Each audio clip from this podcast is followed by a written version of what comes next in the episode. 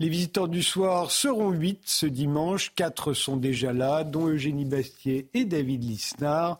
Je vous les présente juste après le rappel des titres. Adrien Spiteri.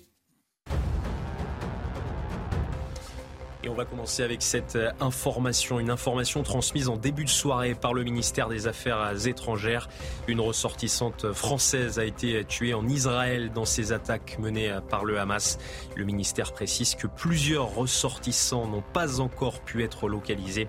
Le Quai d'Orsay rappelle aux Français résidents ou de passage en Israël de faire preuve de la plus grande vigilance.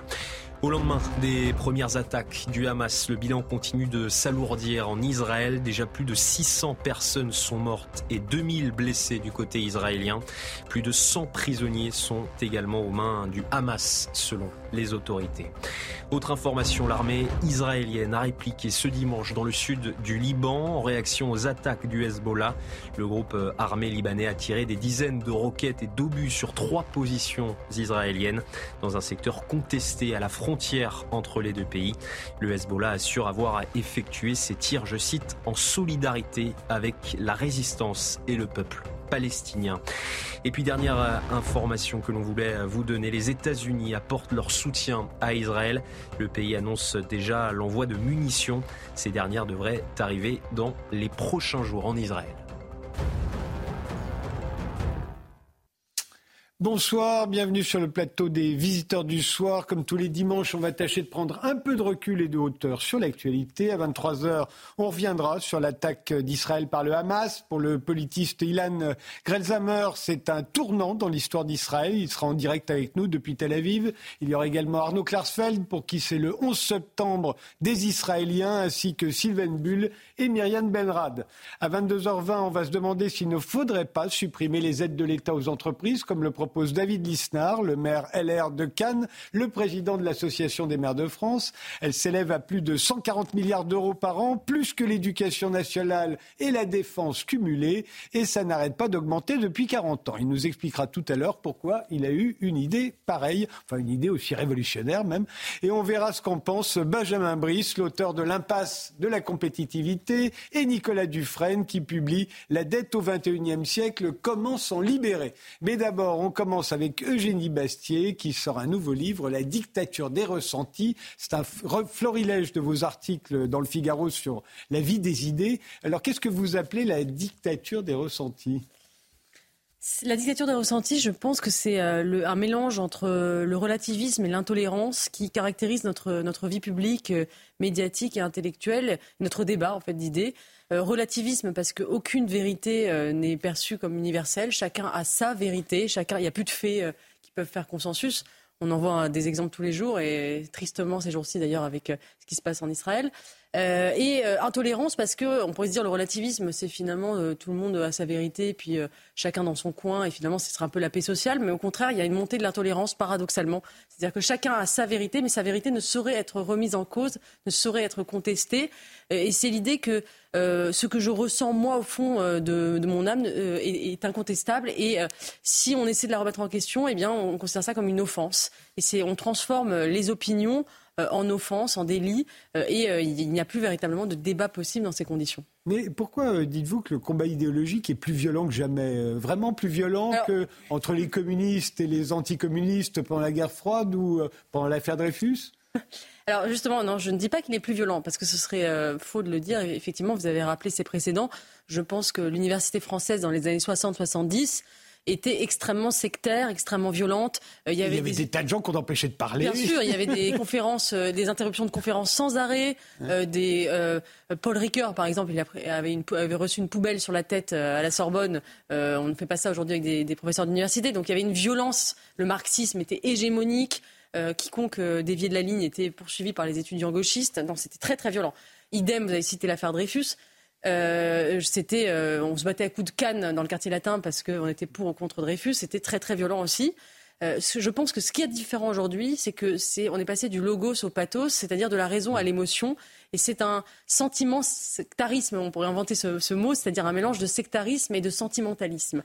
C'est-à-dire que quand Sartre dit tout anticommuniste est un chien. Il ne dit pas tout anticommuniste me blesse dans mon moi profond et intime. Euh, il considère qu'effectivement il faut l'éliminer, qu'il n'a pas droit à la parole, mais il ne considère pas qu'il est blessé dans son moi, dans son ego. Et je crois que c'est ça la, la grande différence aujourd'hui. C'est un sectarisme fondé sur le sentiment, c'est-à-dire ce que tu dis me blesse, ton opinion me blesse, tu n'as pas le droit de la proférer dans l'espace public parce que c'est une phobie, euh, tu es transphobe, tu es euh, homophobe, tu es euh, islamophobe, etc. et, et c'est d'autant plus difficile à contester que ça repose sur cette émotion, cet émotivisme qui est le fond de notre morale commune.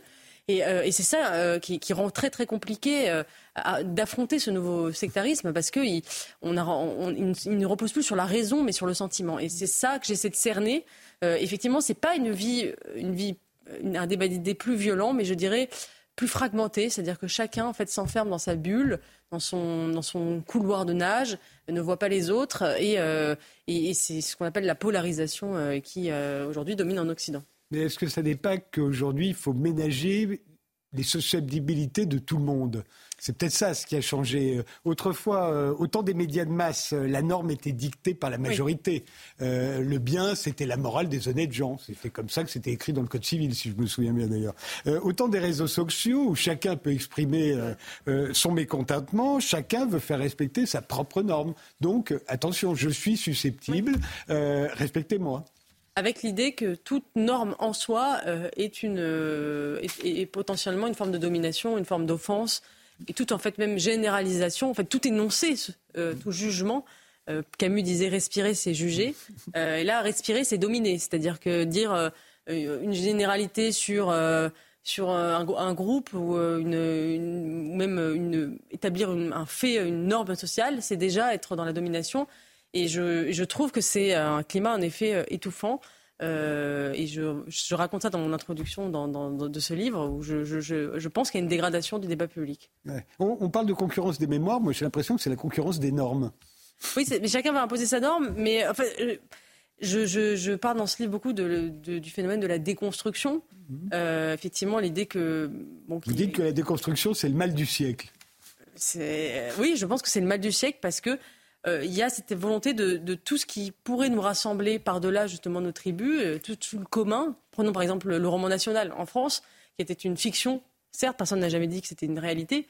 Euh, comme, comme tout récit, c'est une fiction mais qui permettait peut-être de, nous, construire une identité commune qui dépassait l'identité tribale euh, du clan. Euh, eh bien, euh, maintenant, on essaie de déconstruire en permanence le, roman national. Et je pense que cette déconstruction de toute norme, finalement, aboutit à, une, Si on déconstruit toutes les normes, il ne reste plus que les égaux et les tribus. Et c'est pour ça que je trouve ça effectivement inquiétant. Mais en même temps, on est la civilisation de la déconstruction, vous le reconnaissez. L'Occident, c'est la déconstruction permanente. Et oui, euh, il y a un regard critique permanent euh, sur soi-même. Comme le dit d'ailleurs, j'aime bien cette formule de Jean-Claude Michéa dans son dernier livre, euh, Notre ennemi, le, extension du domaine du capital. Il dit, il a cette formule, il dit, le wokisme, ce sont les lumières devenues folles. Il y a quelque chose de vrai. Non, c'est-à-dire qu'il y a le, soupçon, la, la, enfin, le, le, geste du soupçon inaugural des Lumières, c'est-à-dire critiquer euh, ce qui est donné pour acquis comme une transmission, un héritage, euh, est devenu fou, c'est-à-dire qu'on est une espèce de, déconstruction généralisée de tout héritage, de tout acquis, et en fait on ne peut pas vivre sans un certain nombre de fictions. Surtout qu'en plus on, ne déconstruit euh, que les fictions qui, enfin ceux qui veulent déconstruire ne déconstruisent que les fictions qui les arrangent, parce qu'effectivement ils proposent, par exemple à la, place du roman national, la fable multiculturaliste, donc ils reconstruisent par ailleurs d'autres fictions euh, qui sont. Euh, c'est toujours pareil, c'est changer de norme, c'est imposer la norme des minorités qui ont l'impression d'avoir souffert pendant longtemps de la norme de la majorité. Sans doute, mais euh, ça, et d'ailleurs c'est leur discours souvent, bien souvent, c'est de dire on ne. c'est une inversion de l'inversion de la pyramide. On, finalement, on, et c'était le discours d'ailleurs de Sartre, qui est le premier pasteur du, du postcolonialisme, c'est-à-dire il faut passer par une forme de racisme anti-blanc pour retourner le racisme. C'est le premier à l'avoir dit et théorisé. C'est pour ça d'ailleurs qu'il est adulé en, dans les universités américaines aujourd'hui. Euh, et sauf que euh, on peut pas. Moi, je considère que euh, le mal est le mal et qu'on ne peut pas utiliser un, mauvais moyen pour arriver à une, cause fut-elle juste. Et encore, il faudrait l'analyser en profondeur. Mais la France, qui s'est toujours voulu à part, hein, à la fois révolutionnaire et conservatrice, elle résiste tout de même à ce que vous appelez la déferlante woke. Je pense qu'elle résiste un petit peu mieux que les autres, en effet, euh, parce qu'il y a un certain nombre d'ingrédients dans notre culture qui sont une forme d'antidote. À la fois le, vieux fond catholique, qui est peut-être donne une dimension d'incarnation, le, contre le puritanisme protestant, les Lumières, évidemment, la raison des Lumières, euh, une pointe d'ironie voltairienne. Tout ça, fait qu'on résiste davantage et aussi parce qu'on est, on est, quand même la, civilisation, avec notre langue d'ailleurs qui est très épurée, la civilisation de l'abstraction. En France, on, adore les abstractions, la liberté, l'égalité, la fraternité, des choses qu'on ne rencontre pas dans la rue, des grandes idées, mais pour lesquelles on se bat. Et euh, je crois que cette, euh, ça nous permet aussi de résister un peu à cette culture woke, qui est une culture du témoignage et du ressenti, où c'est avant tout euh, ce que moi je ressens dans mon individualité qui compte avant tout. Et peu importe, on, ne généralise jamais, on n'essaie jamais d'être dans, la réflexion. Et paradoxalement, cet esprit d'abstraction qui, est aussi, qui a aussi des gros points négatifs, évidemment, nous sauve un petit peu du wokisme pour le moment même si on n'est pas tout à fait épargné, évidemment, et qu'on a aussi de grands intellectuels woke dans notre pays. Peut-être aussi parce qu'en France, les femmes, euh, les juifs, les noirs, les homosexuels ont été mieux considérés euh, qu'ailleurs, peut-être aussi. Je pense en effet que nous n'avons pas la même, la même histoire que les États-Unis, euh, notamment, notamment notre rapport. Les noirs, les noirs américains et les descendants d'immigrés en France n'ont absolument pas la même, la même histoire. Euh, d'ailleurs, les Noirs américains venaient en France euh, parce qu'ils se sentaient enfin libres. Et les Noirs américains sont arrivés euh, aux États-Unis de force avant même que les immigrés blancs y arrivent ensuite. ça n'a strictement rien à voir. Et c'est pour ça que vouloir calquer Black Lives Matter en France sur l'affaire Adama ou sur d'autres affaires n'a absolument aucun sens. Nous avons notre propre histoire et je déplore effectivement une forme d'américanisation de notre, de notre vie publique qui, qui en a désormais tous les réflexes. C'est-à-dire que vous avez euh, ce qui se passe aux États-Unis dicte, notre agenda en France, que ce soit euh, euh, l'affaire Weinstein et MeToo, Black Lives Matter, l'IVG aux États-Unis qui nous dicte nos propres lois en France. Je trouve que c'est absolument, nous sommes en train de perdre notre spécificité culturelle et notre spécificité intellectuelle. Et j'essaie dans ce livre de défendre cette spécificité française. En même temps, vous dites que nous vivons un moment charnière de l'histoire occidentale. Lequel? Je, pense que euh, nous avons vécu depuis euh, une cinquantaine d'années en Occident une grande phase de liberté, de libération de toute, depuis mai 68, en, depuis les années 70, une espèce d'hypermodernité individualiste qui peut-être se justifie à l'époque parce qu'effectivement il y avait euh, euh, déjà, eu un, d'énormes progrès technologiques qui n'ont pas été suivis forcément par des progrès euh, sociétaux. et donc, il y a une espèce d'explosion révolutionnaire. et comment dire, le, curseur, le curseur est allé vers une liberté maximum dans tous les domaines, une destruction de toutes les formes d'autorité, de toutes les hiérarchies. Et je pense qu'on est en train de revenir doucement. Parce que moi, je crois aux effets Je suis conservatrice, je pense, je crois aux grands effets de balancier historique, qu'on finit toujours d'aller, on va dans un sens puis dans l'autre. Euh, et nous sommes en train de, prendre la pente du, conservatisme, un retour aux limites, un retour à une forme d'ordre. Ça, se voit dans tous les domaines. Les limites énergétiques et environnementales avec la question de l'écologie, les limites que sont les frontières avec la question euh, de l'immigration, les limites que sont la différence des sexes avec les excès euh, de la théorie du genre qui aujourd'hui paraissent absurdes à, beaucoup de gens, y compris des gens qui aujourd'hui, qui hier n'y étaient pas sensibles. Euh, et donc je pense que la limite est en train de, faire son grand retour euh, comme, euh, comme valeur et vertu, vertu politique et, et je m'en réjouis. Vous proposez comme mot d'ordre d'ailleurs aux conservateurs en avancer vers l'arrière. Oui, c'est Kolakowski, un grand penseur conservateur polonais, qui disait euh, qui, entendait cette phrase dans le, tramway avancez vers l'arrière, s'il vous plaît, euh, que disait le contrôleur. Et il disait ça pourrait être le mot d'ordre d'une internationale conservatrice, euh, parce que c'est vraiment voilà l'idée de, de. Le slogan de mai 68, c'était Cours camarade, le vieux monde est derrière toi. Je crois que le, vieux monde est devant nous parce que on le voit tous les jours. tout ce qu'on a cru pouvoir balayer d'un trait de plume avec une sorte d'ubris révolutionnaire nous revient dans la figure aujourd'hui. Euh, sous une forme euh, très réelle et souvent tragique. Mais l'Occident s'est toujours vécu comme libérateur. Aujourd'hui, on lui dit que c'était peut-être lui le presseur, ce qui est, un truc qu'il a du mal aussi à digérer.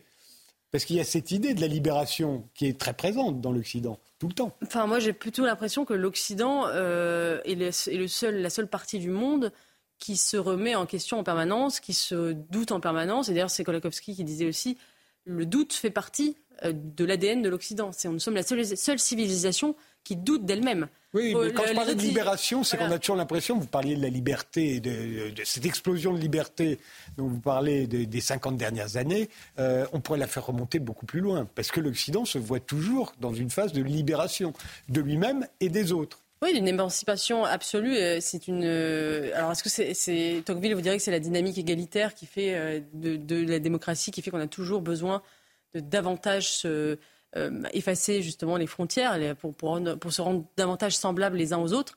Euh, effectivement, il y, a, cette dynamique-là. Euh, et je crois qu'il y a aussi cette dynamique effectivement du doute, de la remise en question en permanence de qui nous sommes, qui elle aussi est en train d'aller trop loin aujourd'hui. C'est-à-dire qu'on est une civilisation qui se veut, on est la seule civilisation, la seule culture qui se flagelle en permanence, qui, qui, qui, demande pardon pour ses crimes. Euh, et c'est aussi notre grandeur. Hein. moi, je ne suis pas relativiste. Je pense que ce qui fait la grandeur de la civilisation occidentale, c'est aussi cette capacité à se remettre en doute, mais qui va aujourd'hui trop loin jusqu'à souhaiter parfois son propre suicide. Réaction, David Moi, je n'aurais beaucoup, hein, mais euh, effectivement, on est, on est peut-être au bout du nihilisme qui est, qui est, la conséquence du relativisme, hein, et ça date de 14-18 et même avant en Russie. Mais euh, ce qui est, quand vous parliez de, de concurrence des, des, des, normes, hein, moi ça m'a beaucoup interpellé parce que et, et, ensuite Eugénie Bassier parlait de, de conservatisme qui, qui, allait dans le sens inverse du, du train. Mais euh, ce, qui, ce, qui, est étonnant dans le wokisme, j'écris beaucoup là-dessus. J'ai découvert aussi la violence wokiste en écrivant là-dessus. Et euh, c'est qu'en fait, au nom du progressisme, on est sur une approche j'ose pas dire réactionnaire, mais qui est vraiment régressive, mmh. parce que elle, elle renvoie euh, à la victimisation comme euh, par avant à toutes les turpitudes. Et elle efface, au-delà des grands concepts et des grandes idées, ça, ça se traduit par une régression inouïe, qui est celle, par exemple, de la justice. Mm.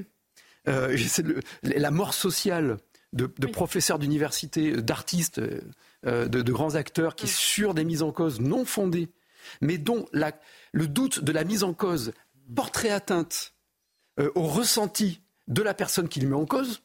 Moi, je, l'ai vu récemment à Cannes, sur au plage électronique, il y avait la programmation d'un artiste que je ne connaissais pas, L'Homme Pâle, un, rappeur.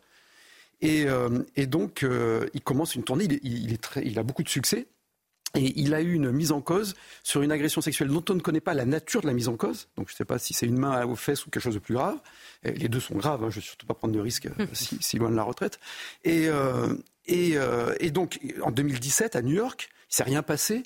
En 2020, il y a eu une plainte. Il n'y avait pas de plainte pendant trois ans. Mmh. Il s'est rien passé. Il commence une tournée. Il, est, il, est très, il a beaucoup de mmh. succès. Donc là, il y, a des, il y a des relais sur Instagram très organisés qui disent c'est un scandale. Et la première date, c'était dans ma commune, donc je me retrouve avec ce truc, avec cette polémique. Et euh, tout le monde dit mais attendez, aujourd'hui, euh, il n'est pas mis, et même pas mis en examen. Non seulement il n'est pas condamné, mais il n'est pas mis en examen. Il va y avoir une enquête euh, préliminaire, et peut-être que ce type est un sale type. Peut-être que c'est, en tout cas, dans, en attendant, c'est quelqu'un d'honnête, etc.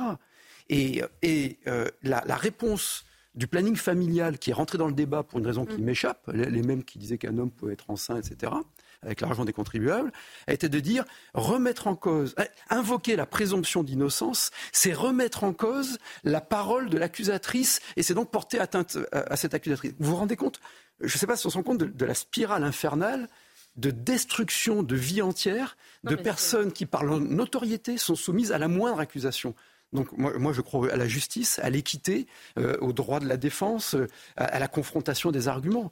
Et, donc le combat, il est, majeur, il est vraiment civilisationnel. Je, suis entièrement d'accord avec ça. Une euh, réaction Il y, a énormément de choses, mais pour revenir sur le, livre, sur cette question de la déconstruction, j'ai l'impression que l'angle que vous prenez, c'est aussi déconstruire justement tout ce que vous, dénoncez dans le livre. Et je me demande si cette démarche, au final, ne, s'alimente pas elle-même. On déconstruit, on continue de déconstruire tout ce qui se construit à droite à gauche. Et est-ce qu'on n'aurait pas plutôt intérêt à se demander, par exemple sur la question du roman national, quels sont les différents euh, points de vue qui s'expriment?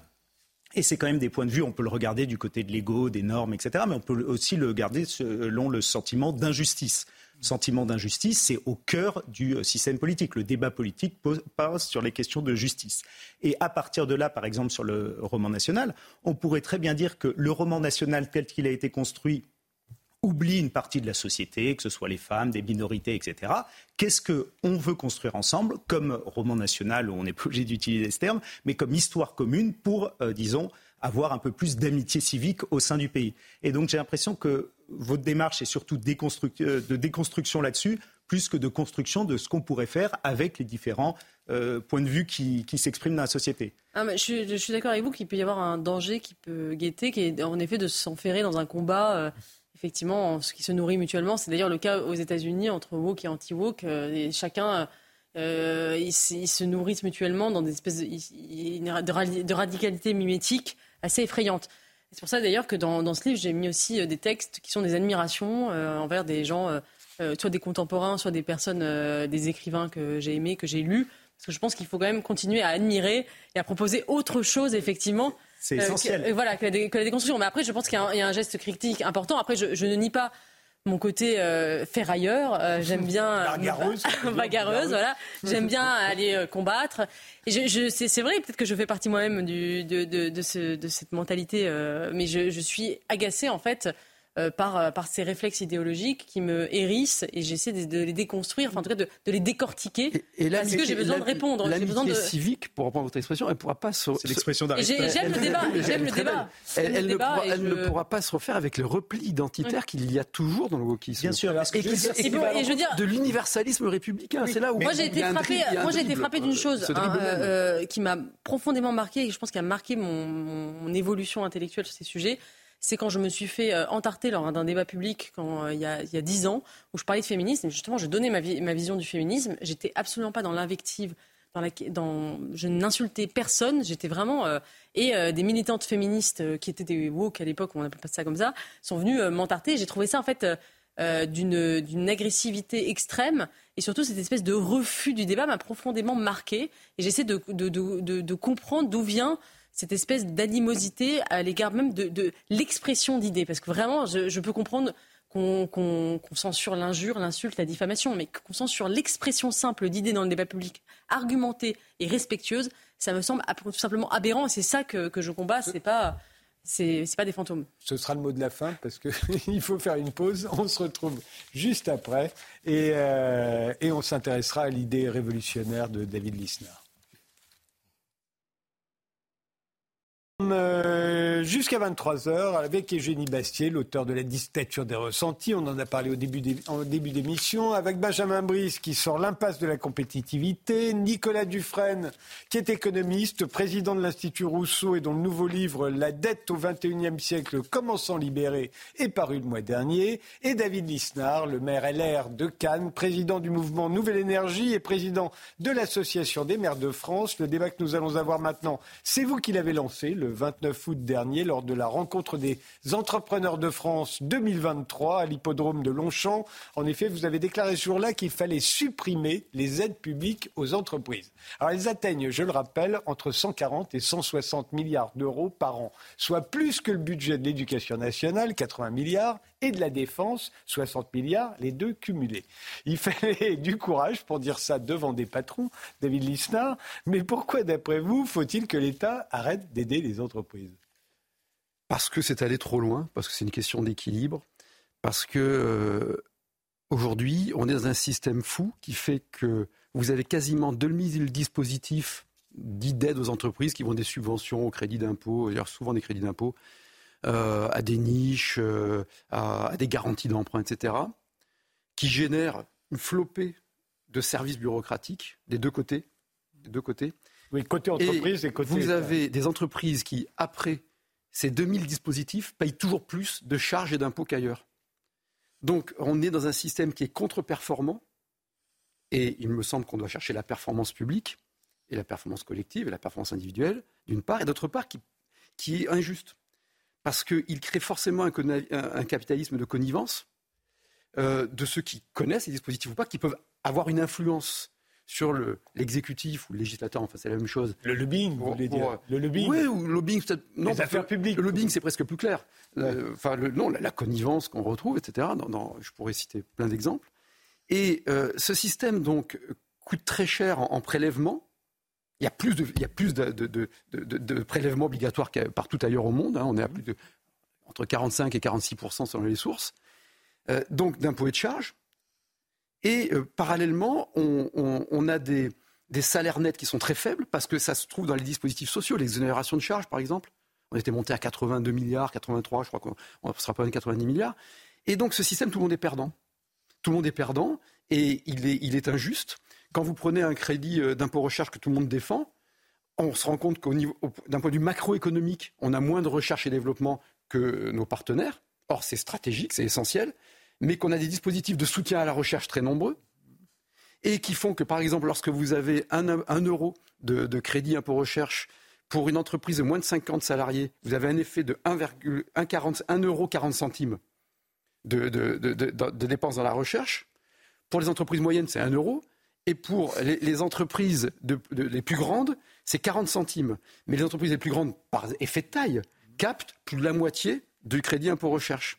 Donc ce système-là, c'est un système collectiviste et qui en plus, euh, euh, mais c'est aussi euh, une, forme de société, moi, que je défends. Hein. c'est une société où, l'État est, beaucoup plus fort, mais beaucoup moins présent dans tous les domaines de la vie. Ce que vous dites, Bruce, c'est qu'il faudrait supprimer les aides aux entreprises, mais aussi... Et parallèlement, revoir le système de prélèvement obligatoire. Voilà, c'est-à-dire que, supprimer d'autant la fiscalité qui pèse sur les bah, entreprises. Oui, parce que ce système, il est, pour comprendre le mécanisme, il est d'autant plus performant qu'on prend encore plus aux entreprises pour rendre. C'est que plus l'impôt, l'impôt pour résumer, hein, pour parler par commodité, est élevé, ou la charge est élevée, plus le crédit sera élevé potentiellement, plus l'aide sera. Donc ce système, on a des prélèvements qui nourrissent des systèmes d'aide et qui génèrent une bureaucratie qui est complètement pléthorique, qui est, à mon sens, le premier mal du pays. On a des fonctions administratives, pas simplement dans la fonction publique, hein, qui représentent entre 34 et 35% du total de la dépense dans la fonction publique la moyenne européenne, c'est 25%. Euh, la Suède, qui est un État central, c'est 23,5%. Voilà. Mmh. Et on l'a vu au moment du Covid sur l'hôpital. Et vous avez dans les, dans les entreprises une partie énorme de la valeur ajoutée qui est utilisée euh, aux tâches administratives et une injustice. C'est-à-dire que je le vois même, moi je l'ai vu en entreprise, j'ai été salarié et j'ai été petit patron. Et puis je le vois dans une mairie. Euh, il y a ceux qui ont de l'ingénierie comme une certaine taille. Donc les intrants, les, insiders, comme on dit de façon un peu bonne, sont favorisés. Donc ça se fait au détriment des, entreprises de rupture, des entreprises innovantes. Euh, tout est fléché. Donc euh, il y a euh, un, système qui est très pervers et qui finalement, cette espèce de Big Mother dont, parlait Michel Schneider, qui, qui, non seulement a une intrusion dans nos vies privées, mais aussi une intrusion dans le monde patronal. Et je le disais de façon un peu insolente, euh, que devant, euh, devant le MEDEF, mais, mais euh, qu'aujourd'hui, il ne fallait pas dire regardez, tout le monde est assisté en France, on trouve personne, et puis être soi-même lorsqu'on est patron, en revendication permanente de l'intervention de l'État. Le système est aussi pareil parce qu'au niveau microéconomique, donc, si vous n'avez pas l'ingénierie, si vous n'avez pas les, bons experts comptables, les cabinets conseils qui, enfin voilà, qui, se développe là-dessus. Je veux juste terminer parce que, et en plus, vous avez des contrôles fiscaux après. Parce que l'administration, elle, ensuite, elle doit aller vérifier. Si elle ne vérifie pas, c'est arbitraire, ça favorise la fraude. Si elle vérifie, c'est de la bureaucratie euh, tatillonne en plus. Donc je pense qu'on est allé beaucoup trop loin. Et, il me semblait qu'il était bien de le dire devant le MEDEF pour pas que ça apparaisse hypocrite. Alors Benjamin Brice euh, était venu euh, pour son précédent livre, La sobriété gagnante, nous expliquer que quand on parle de l'augmentation des dépenses publiques, ce ne sont pas les services publics qui en sont la cause, ce sont justement les transferts vers le privé, alors vers les ménages ou vers les entreprises. Hein. Et c'est ça qui n'a cessé d'augmenter depuis 40 ans. Euh, exactement, c'est-à-dire que c'est pas l'argent qu'on donne au ministère de la, de la, Justice ou au ministère de l'Éducation nationale. Mais souvent en parallèle l'augmentation des dépenses publiques en France et la dégradation des services publics. C'était autant des gilets jaunes, on l'a vu avec la crise du Covid, et c'est vrai que c'est quelque chose qui est choquant pour tout le monde. Pourquoi tant de dépenses publiques alors que les services ont tendance à se dégrader? En fait, les dépenses publiques en France, c'est à peu près 58% du PIB, 58 points de PIB. Mais si on regarde les services publics, donc les dépenses de fonctionnement, c'est 18 points de PIB. C'est ça qui sert à rémunérer les fonctionnaires, à tous ceux dont ils ont besoin pour, euh, pour travailler cette part de dépenses de fonctionnement n'a pas augmenté depuis 40 ans. Elle est à peu près stable, alors que les besoins augmentent, puisque la population vieillit, il y a de plus en plus de personnes qui font des études supérieures, et ainsi de suite. Et qu'on est plus riche aussi qu'on l'était il y a 40 ans. Et on est plus riche. Mais du coup, ça se traduit par quoi? Ça se traduit par moindre euh, évolution de l'emploi euh, dans l'administration publique par rapport à l'emploi total, un décrochage des salaires avec d'ailleurs beaucoup de problèmes de recrutement, notamment dans l'éducation nationale, et des fermetures d'antennes un peu partout sur le territoire. On voit pour les maternités, on voit pour les écoles ou les antennes de la sécurité sociale. Donc ça, c'est important de bien remettre les services publics. On ne met pas de plus en plus d'argent. On met autant d'argent qu'il y a 40 ans. C'est les dépenses de transfert qui, elles, dont euh, les, transferts aux entreprises. Vous, vous êtes euh, euh, pour une idée comme ça, Nicolas Supprimer les aides aux entreprises? Euh, euh, en tout cas, il faut en supprimer. Et la fiscalité aussi sur les entreprises. Il faut, il faut supprimer un, un, certain nombre d'aides aux entreprises qui sont inefficaces et qui en effet sont complexes et génèrent des lourdeurs. Ça, c'est vrai. On a aujourd'hui en France 483 impôts taxes et cotisations différentes. Alors nul n'est censé ignorer la loi, mais quand même, ça fait beaucoup. Cela dit, euh, quand vous dites, Monsieur Lisnard, que le, le, les entreprises, que tout le monde a été perdant, euh, là, je vous rejoins pas tout à fait. Euh, en 1985, le taux d'imposition moyen sur les sociétés en Europe, c'était 50 Aujourd'hui, c'est 21%. En, dans les années 70, les aides aux entreprises, ça représentait 2% du PIB. Aujourd'hui, c'est 8,5%. Et à l'inverse, l'investissement public qui représentait 10% du PIB dans les années 70 a fondu comme et aujourd'hui ne représente plus que 2 du PIB. Donc il y a eu un transfert, si vous voulez, de l'État-providence de, du fonctionnement de l'investissement public et des services publics vers un État-providence au service des entreprises. Et euh, les entreprises ne s'en plaignent pas tant que ça. Donc il y, a quand même, et pardon, je finis juste, excusez-moi, je finis juste sur ce point. déconstruire votre propos. Et les, les, euh, les, les, les entreprises, euh, en 40 ans, enfin les 40 dernières années, les dividendes ont augmenté de 265%. L'emploi, lui, n'a été multiplié que par 10 et ses dividendes ont augmenté quatre fois plus vite que leur chiffre d'affaires. Donc s'il y a un problème aujourd'hui, en effet, dans les entreprises, c'est vrai, d'investissement et de compétitivité, il tient aussi pour une grande part à la financiarisation extrême d'un certain nombre d'activités économiques qui a plombé leur capacité à investir et ça, ça appelle des, des réformes d'ampleur de la gouvernance euh, des entreprises. Voilà. Donc, ah, euh, mais je, pense qu'il y, a beaucoup de choses à, déconstruire dans, ce que vous, dites, qui me paraît très, très, euh, très idéologique en réalité. Parce que euh, les prélèvements sur les entreprises, parce qu'il faut comparer dans le temps, mais il faut comparer dans l'espace aussi. Alors je sais que la notion de compétitivité sera débattue, mais il faut comparer dans l'espace.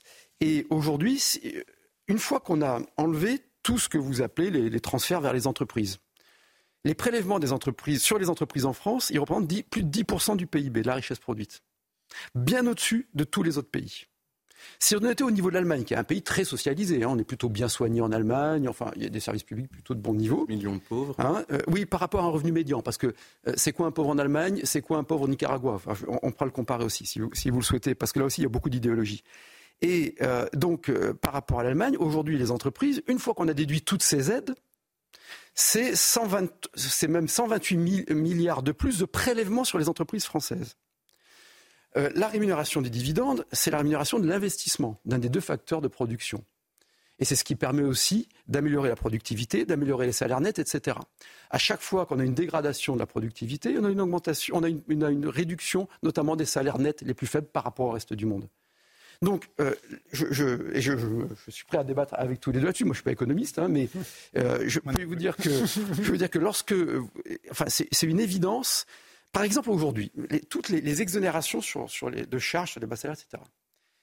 Euh, on fait des effets de seuil on, transfère la rémunération de salariés sur le compte de la, de, la société, parce que l'État, c'est une abstraction. L'État ne prend que, ne prend que la richesse produite par les autres. Il ne crée pas de richesse, l'État. Hein. Il peut créer des externalités positives, Mais, euh, mais, mais, il n'en crée pas. Euh, l'acte de création de richesse, c'est toujours un entrepreneur euh, avec un salarié, c'est le capital, le travail, la créativité, etc. Donc, en revanche, l'État a des externalités positives, la formation, la sécurité, les soins, la santé qui sont indispensables dans, dans une société de et qui font partie du, PIB. Et, euh, et donc, euh, là-dessus, les, euh, aujourd'hui, vous avez donc des entreprises qui, pour verser 40 de salaire net, 47 euros de salaire net à l'entreprise, doivent créer 100 euros de valeur. C'est l'écart le plus élevé du monde. Hein. on est d'accord là-dessus. Et entre les deux, il y a ce système, cette, cette matrice dingue, qui multiplie les effets bureaucratiques, qui fait que j'ai jamais entendu un contre-argument sur le fait qu'on a une multitude d'agents qui sont détournés euh, d'une création, qui perdent de sens avec des fonctionnaires moins bien payés qu'ailleurs, plus nombreux qu'ailleurs. parce qu'aujourd'hui, on a quasiment un agent de la fonction publique. Quand on prend les trois fonctions publiques, on doit être à 5,6 millions, je pense. agents de la fonction publique. Et on a, par rapport à la population active, on a le taux ou un des taux les plus élevés du monde. Oui, mais en termes de, par exemple, les, dépenses liées à la fonction publique sont au même niveau que les Pays-Bas ou la Belgique surtout ou la le dépense, Danemark. Surtout la dépense régalienne. Ce, qui, ce que l'on a constaté, c'est que plus on prélevait, plus, plus il y avait de dépenses publiques, plus l'État prélevait d'impôts et de charges, moins on avait, non seulement en pourcentage du budget, mais en pourcentage de, total de la richesse, de moyens aux fonctions régaliennes. La justice est totalement sous-dotée. Il y a des efforts récemment, et tant mieux d'ailleurs, mais est totalement sous-dotée. Les moyens de sécurité sont totalement sous-dotés.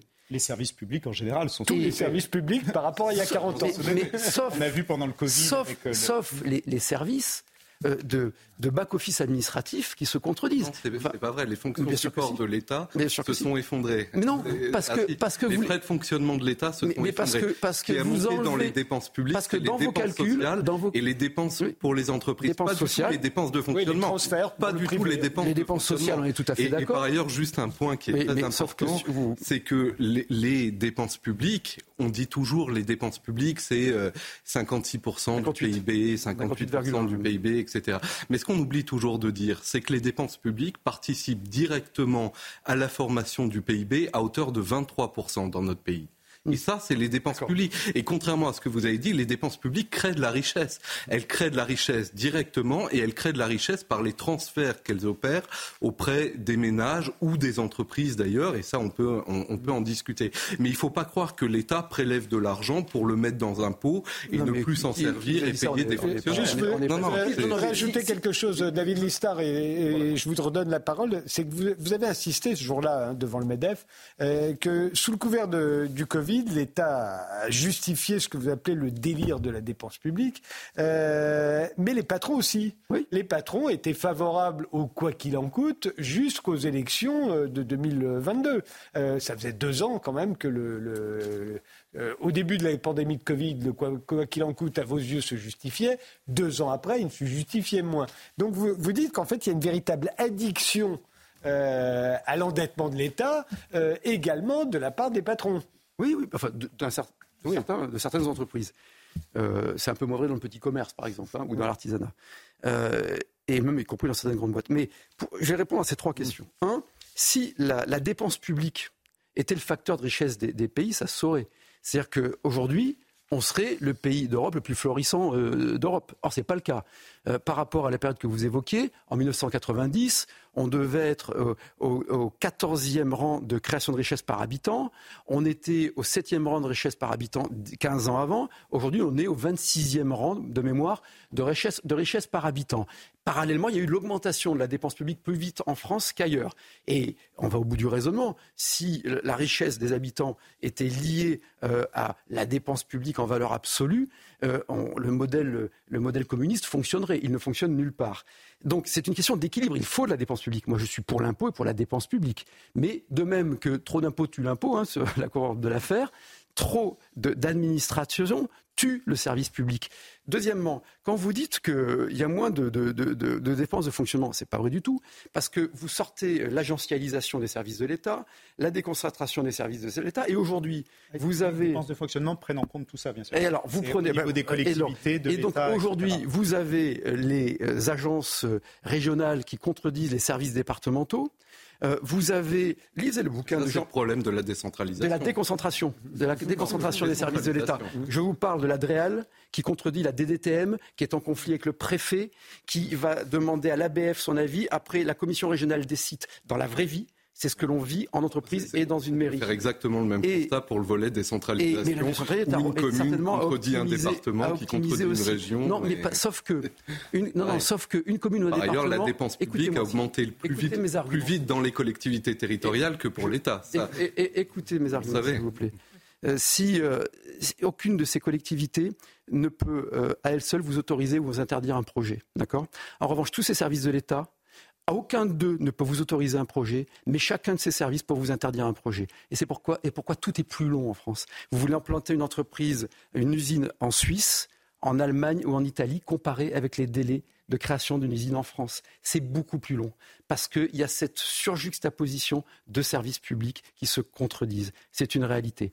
Sur... La question de la bureaucratie est intéressante et je crois que c'est vraiment que c'est aussi Et c'est une source d'injustice. Mais, c'est un autre sujet. Mais ça, le cas de Jean-Pierre Jouyet, qui, est vraiment l'émanation de cette fonction publique, sur le patronat. Ben oui, parce qu'en fait, il fallait un, choc même keynésien, il fallait un choc de dépenses publiques pendant le, le Covid et au début on connaissait peu la létalité, il fallait soutenir l'outil de travail, garder l'outil de travail, soutenir les revenus des Français. Donc là, il y avait une dette qui était une, dette tout à fait légitime, une dépense publique tout à fait légitime. À partir de l'automne 2020, on connaît euh, la maladie et on voit bien qu'il y a une espèce de facilité de lâcheté politique. Euh, très généralisée d'ailleurs, qui a consisté à, justifier, c'était l'époque où on pouvait boire le café assis mais pas debout, enfin vous savez, toutes ces absurdités, l'absurdistan, et, on mettait des masques dehors. Euh, et on pouvait. Et, puis il y a une spirale infernale avec des interdits. Et ces interdits étaient bien sûr, vu comment ça marchait, on dit bah, tiens, on va, on va interdire une activité et puis on va la compenser financièrement. Et c'est devenu, et, ça a été une martingale politicienne jusqu'à la présidentielle. Mm. Et c'est là où, je, pense qu'on est passé du quoi qu'il en coûte ou, ou n'importe quoi qu'il en coûte. Mais pour la bureaucratie, il ne faut pas oublier quand même que l'obsession notamment des, réductions des dépenses de fonctionnement dans les services publics a aussi accru la bureaucratie, c'est-à-dire tout le contrôle à l'hôpital sur les actes, etc. On a vu des rapports, par exemple, dans le domaine militaire, on partage les équipements pour que ça coûte moins cher. Le problème, c'est que les gens peuvent moins s'entraîner. Et en plus, il faut mettre l'enregistrement euh, réservé à l'avance et tout, couche supplémentaire de bureaucratie. Quand on parle du RSA, là, récemment, on a dit... la technocratie qui a voulu lutter contre la bureaucratie. On a dit récemment, il faut contrôler le RSA, c'est-à-dire qu'il faut faire tant d'heures d'activité. Qu'est-ce qu'on va demander aux travailleurs sociaux D'aller faire du contrôle, d'aller fliquer les gens, et c'est encore plus de bureaucratie et de règles. Et, pareil en La bureaucratie n'est pas, qu'une, euh, c'est pas que dans un sens sur les prélèvements obligatoires. C'est aussi sur la volonté de faire absolument des économies ou de revoir. Pour, aller la bureaucratie vient dans tous les domaines. Pour aller dans le sens de ce que dit Brice sur les, la question justement en effet de la longueur des procédures. Par exemple, vous évoquiez les, les DREAL et notamment les procédures pour, le, pour l'environnement. Pourquoi aujourd'hui elles sont beaucoup trop longues et beaucoup plus longues et on essaie de les simplifier. Bah Parce que les effectifs des euh, inspecteurs de l'environnement et de ceux qui donnent les autorisations ont fondu pendant toutes ces dernières années. Donc quand vous avez un État qui est moins doté, moins de fonctionnaires, que c'est moins efficace, qu'ils ont moins de moyens de fonctionnement, eh ben c'est plus long, c'est plus long pour tout le monde, c'est plus, long pour les entreprises. Donc moi, moi je pense qu'il faut, il y, a une, il y a une bonne dépense publique qui consiste à doter les services publics de, des effectifs et des moyens de fonctionnement nécessaires et que ça, les, les chefs d'entreprise devraient comprendre que c'est dans leur intérêt parce qu'ils auront des procédures beaucoup plus rapides, ils auront des gens qui seront là pour répondre au téléphone, pour leur donner des indications, pour signer les autorisations, ce qu'ils n'ont pas aujourd'hui parce qu'on a eu cette fameuse politique de la RGPP à un moment qui a consisté à tailler dans les effectifs, à pas renouveler un personnel sur deux, et qu'aujourd'hui on en paye encore. Euh, euh, vous savez qu'aujourd'hui, cette année, dans ce PLF, euh, projet de loi de finances, c'est la première fois depuis 20 ans que les effectifs du ministère de l'Environnement vont remonter un tout petit peu. Depuis 20 ans, on a supprimé 20 000 postes. Et après, on dit oui, mais les procédures environnementales, c'est trop long, ça prend trop de temps et tout ça. Bon. je vais vous dire pourquoi. Les ministères les, effectifs de l'environnement, ils sont en fait parcellisés. Ils ne sont pas qu'au ministère de l'environnement. C'est bien le problème. Il y a aujourd'hui trois ministères. Il y a un ministère de la transition écologique. Il y a trois ministères qui ont la compétence environnement additionnez-les. Additionnez-les avec les services euh, de préfecture et de sous-préfecture. Additionnez-les euh, les, les, chevauchements de compétences entre les DDTM, direction départementale du territoire et de la mer, parce qu'il y a un jargon, et les directions régionales, etc. Et pourquoi c'est plus long? Parce que le Code de l'environnement, en 2012, il faisait 100 000 mots. En 2022, il fait un million de mots. Parce qu'on est passé d'une conception du droit euh, qui était une conception du droit sur des grands principes d'ordre public avec des normes, des interdits, où l'État doit intervenir a posteriori avec un pouvoir de police fort, à une conception du droit a priori. C'est-à-dire qu'on est passé d'un régime de liberté à un régime d'autorisation préalable, ce que j'appelle la République des serfas. Et euh, vous savez, dans, beaucoup d'entités, euh, on peut arriver à avoir de la performance publique avec des salariés, c'est-à-dire des, des, fonctionnaires mieux payés, c'est possible, avec moins de dettes, en gagnant en productivité, par l'investissement ce qu'on appelle les entreprises des plans CAPEX. Euh, ça, si vous voulez, le, problème, c'est que quand en France on a voulu optimiser, tel que vous l'évoquiez, on l'a fait faire par des gens qui ne comprennent rien à l'optimisation. En fait, c'était une espèce de transfert d'un néolibéralisme anglo-saxon porté par des fonctionnaires technocrates. Et donc, ça a été à la hache, quoi. Ça a été. Euh, c'est-à-dire qu'on n'a pas regardé le travail. On n'a pas fait de micromanagement par bureau. On a dit, voilà, on ne va pas renouveler tant 1 sur 2, 2 sur 3, 1 sur 2, machin, puis ça faisait des slogans politiques. Mais, mais ça ne fonctionne pas comme ça dans la vie. Et on n'a pas pris en compte les besoins, l'augmentation des je besoins, suis, je de la population. Et ce qui est une source d'inégalité, parce que pour, pour, le coup, vous avez, on a plus de fonctions publiques qu'avant, hein, 5,6 millions, et on a moins de services public. Oui, oui. alors, pour, revenir juste à ça, pour le redire, les dépenses de fonctionnement, donc les dépenses de la fonction publique, sont au même niveau qu'en 1980, avant l'arrivée de François Mitterrand. Ce sont les chiffres de l'INSEE, qui prend en compte, bien sûr, pourcentage du PIB. en pourcentage du PIB. Alors, je voudrais prolonger le débat, euh, David Lisnard, parce qu'évidemment, ce que vous expliquiez euh, aux chefs d'entreprise qui étaient face à vous ce 29 août, où vous leur disiez qu'il fallait qu'ils arrêtent euh, non, je ne permettais pas de leur dire qu'il fallait. Non, non, bien entendu. Mais vous avez une proposition qui me paraissait pleine de bon Au nom de la compétitivité, vous l'avez ah, fait. Hein, évidemment. Voilà, bonne transition, puisque Benjamin Moïse euh, vient de publier L'impasse de la compétitivité. Et pour vous, et j'aimerais que vous nous expliquiez pourquoi, la compétitivité, c'est en fait, c'est le vieux monde, pour reprendre l'expression de, de Génie Bassier. C'est-à-dire que c'était un défi qui avait sa raison d'être, qu'on a loupé les Français n'ont pas été particulièrement performants pour améliorer leur compétitivité, d'après ce que vous dites, en dépit de toutes les politiques en faveur de la compétitivité qui ont pu être menées par les présidents successifs. Ça ne nous a pas tellement réussi. Et vous dites que maintenant c'est terminé, c'est plus un débat d'aujourd'hui. Expliquez-nous pourquoi. Ce qui me marquait, c'est le consensus autour de cette notion de compétitivité que tout le monde revendique, tout le monde trouve ça bien, en tout cas dans la classe euh, dirigeante, et la pauvreté des résultats. Déficit commercial atteint des records, déficit manufacturier également, pouvoir d'achat, la première préoccupation des Français, et sous-financement des services publics. Et en fait, on s'aperçoit que l'obsession de la compétitivité, la compétitivité, c'est la contrainte économique extérieure, qui existe et qui existera tant que nous sommes dans un monde ouvert, évidemment. Mais c'est une contrainte extérieure qu'il faut remettre en contexte avec les autres contraintes. Aujourd'hui, il y a une contrainte géopolitique de résilience qui ne va pas du tout dans le sens de la compétitivité, on l'a vu avec l'Allemagne, avec la dépendance au gaz russe, une contrainte écologique qui nous oblige à réfléchir à nos modes de vie, et cette réflexion ne va pas dans le même sens que la compétitivité, et un besoin de cohésion sociale face à tous les défis que nous avons face à nous, et les efforts demandés sans cesse au nom de la compétitivité alors que les résultats ne sont pas là, ont plutôt euh, détruit cette cohésion sociale. Donc je crois qu'aujourd'hui, il faudrait remettre cette question de la compétitivité dans le débat public en regardant objectivement les résultats et surtout le monde dans lequel on vit. Nous ne vivons plus dans le monde du début des années 1980. Nous vivons dans un monde qui a beaucoup changé et où il faut prendre les, les différentes contraintes qui existent. La compétitivité, bien sûr, mais également la résilience, l'écologie, la cohésion sociale, qui demandent de revoir nos politiques publiques. À votre avis, non, euh, euh, Eugénie Bastier Je ne suis pas du tout une spécialiste de ces sujets, donc je ne vais pas donner mon avis, mais il me semble quand même qu'on a, on a déjà basculé dans un nouveau paradigme, quand même que la crise du Covid, la, guerre en Ukraine nous ont fait basculer. Euh, quand j'entends certaines personnes dire que le néolibéralisme règne aujourd'hui dans le débat public de façon hégémonique. Non, non, non, non, je ne parle pas de vous, mais d'autres économistes. Il me semble quand même que le consensus de Washington, le néolibéralisme, c'est en effet derrière nous et qu'aujourd'hui on est déjà on a déjà basculé dans un nouveau monde où effectivement on a un retour de l'État euh, dans l'économie, un retour de l'endettement euh, euh, et, que tous ces, tous ces catéchismes en fait effectivement des années 80-90 sont effectivement obsolètes mais euh, j'ai l'impression que nos dirigeants aussi l'ont compris quelque part, parce qu'ils sont, euh, ils sont quand même dans la course à... Moi, je suis pas, je suis pas, je suis pas d'accord avec vous sur la, la, question du nouveau monde en matière de dette et par exemple en matière de monnaie. En fait, tout ce qui se passe aujourd'hui nous démontre qu'on est en train de retourner à grands pas vers le vieux monde. Qu'est-ce qui se passe en matière euh, de monnaie? Eh bien, la résurgence de l'inflation qui n'a pas de cause monétaire conduit à une hausse terrible des taux d'intérêt qui va faire replonger le continent européen dans euh, dans, la, récession et dans toutes les difficultés. D'ailleurs, sans faire aucune, euh, vous parliez d'aide aux entreprises, ben, là c'est pareil, une hausse des taux d'intérêt, ça pénalise tout le monde de la même façon. Vous n'avez pas de taux d'intérêt différencié comme on pouvait avoir dans les années 70 qui permettait d'aider. Pourquoi, ils, pourquoi, ils, le font Parce qu'en fait, en matière, en matière monétaire, on n'a pas évolué depuis 60 ans. Et, donc, et, donc euh, oui, c'est le monétarisme de Milton Friedman des années 60. On n'a pas évolué d'un iota depuis. C'est pour ça qu'il y a une banque centrale européenne. C'est aussi pour lutter contre l'inflation. C'est tout ce qu'on lui demande. Bah, c'est tout ce qu'on lui demande, mais en fait, on pourrait lui demander bien plus et on pourrait lui demander de faire les choses autrement. Et il y en a beaucoup qui demandent ça.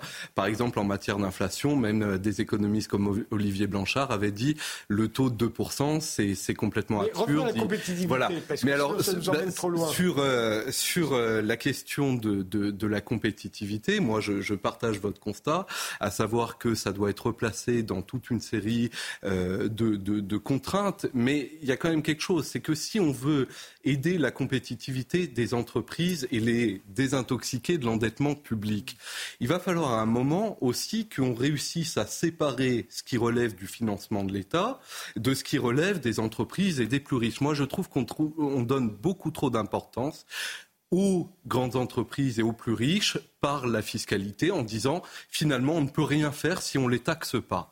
Eh bien, non, on pourrait inventer une autre manière de financer les dépenses publiques où on dirait bah, très bien, les entreprises, on les laisse tranquilles, euh, on, on, fait de la fiscalité, parce que la fiscalité, c'est quoi? C'est un outil de modification des comportements et un outil de financement des dépenses publiques. Et c'est les deux à la fois. Et donc on a un conflit entre les deux.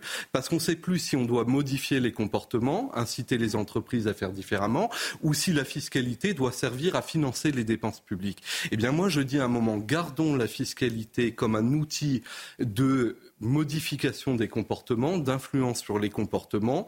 Et ça, c'est ce qu'on veut faire. Euh, par exemple, on fait un crédit d'impôt pour investir en ce moment, pour investir dans les technologies vertes, l'éolien, le solaire, etc. Et le financement de l'État, trouvons d'autres moyens de, de, financer l'État. Et on peut, euh, à ce moment-là, euh, mais ça va nous emmener trop loin, mais parler des questions monétaires, de comment on fait de la dette, de comment on finance l'État, c'est-à-dire autant de choses qu'on avait par le passé et qu'on a laissé tomber et que là encore, euh, je, on pourrait regarder, on pourrait regarder dans le rétroviseur pour regarder vers l'avenir justement. Un mot, euh, Benjamin Brice, et je donne la parole à David Lisnard. Juste pour répondre pour le, consensus, je crois quand même que la notion de compétitivité est au cœur du projet d'Emmanuel Macron. On dit qu'il a peu de colonnes vertébrales, mais je crois qu'il y en a une, c'est ça. Et tout ce qu'il a fait à la suite de toutes les crises qu'il a connues, c'est toujours été avec la compétitivité. Le plan, euh, le pilier central de France, euh, de euh, France Relance au moment du Covid, c'était la compétitivité.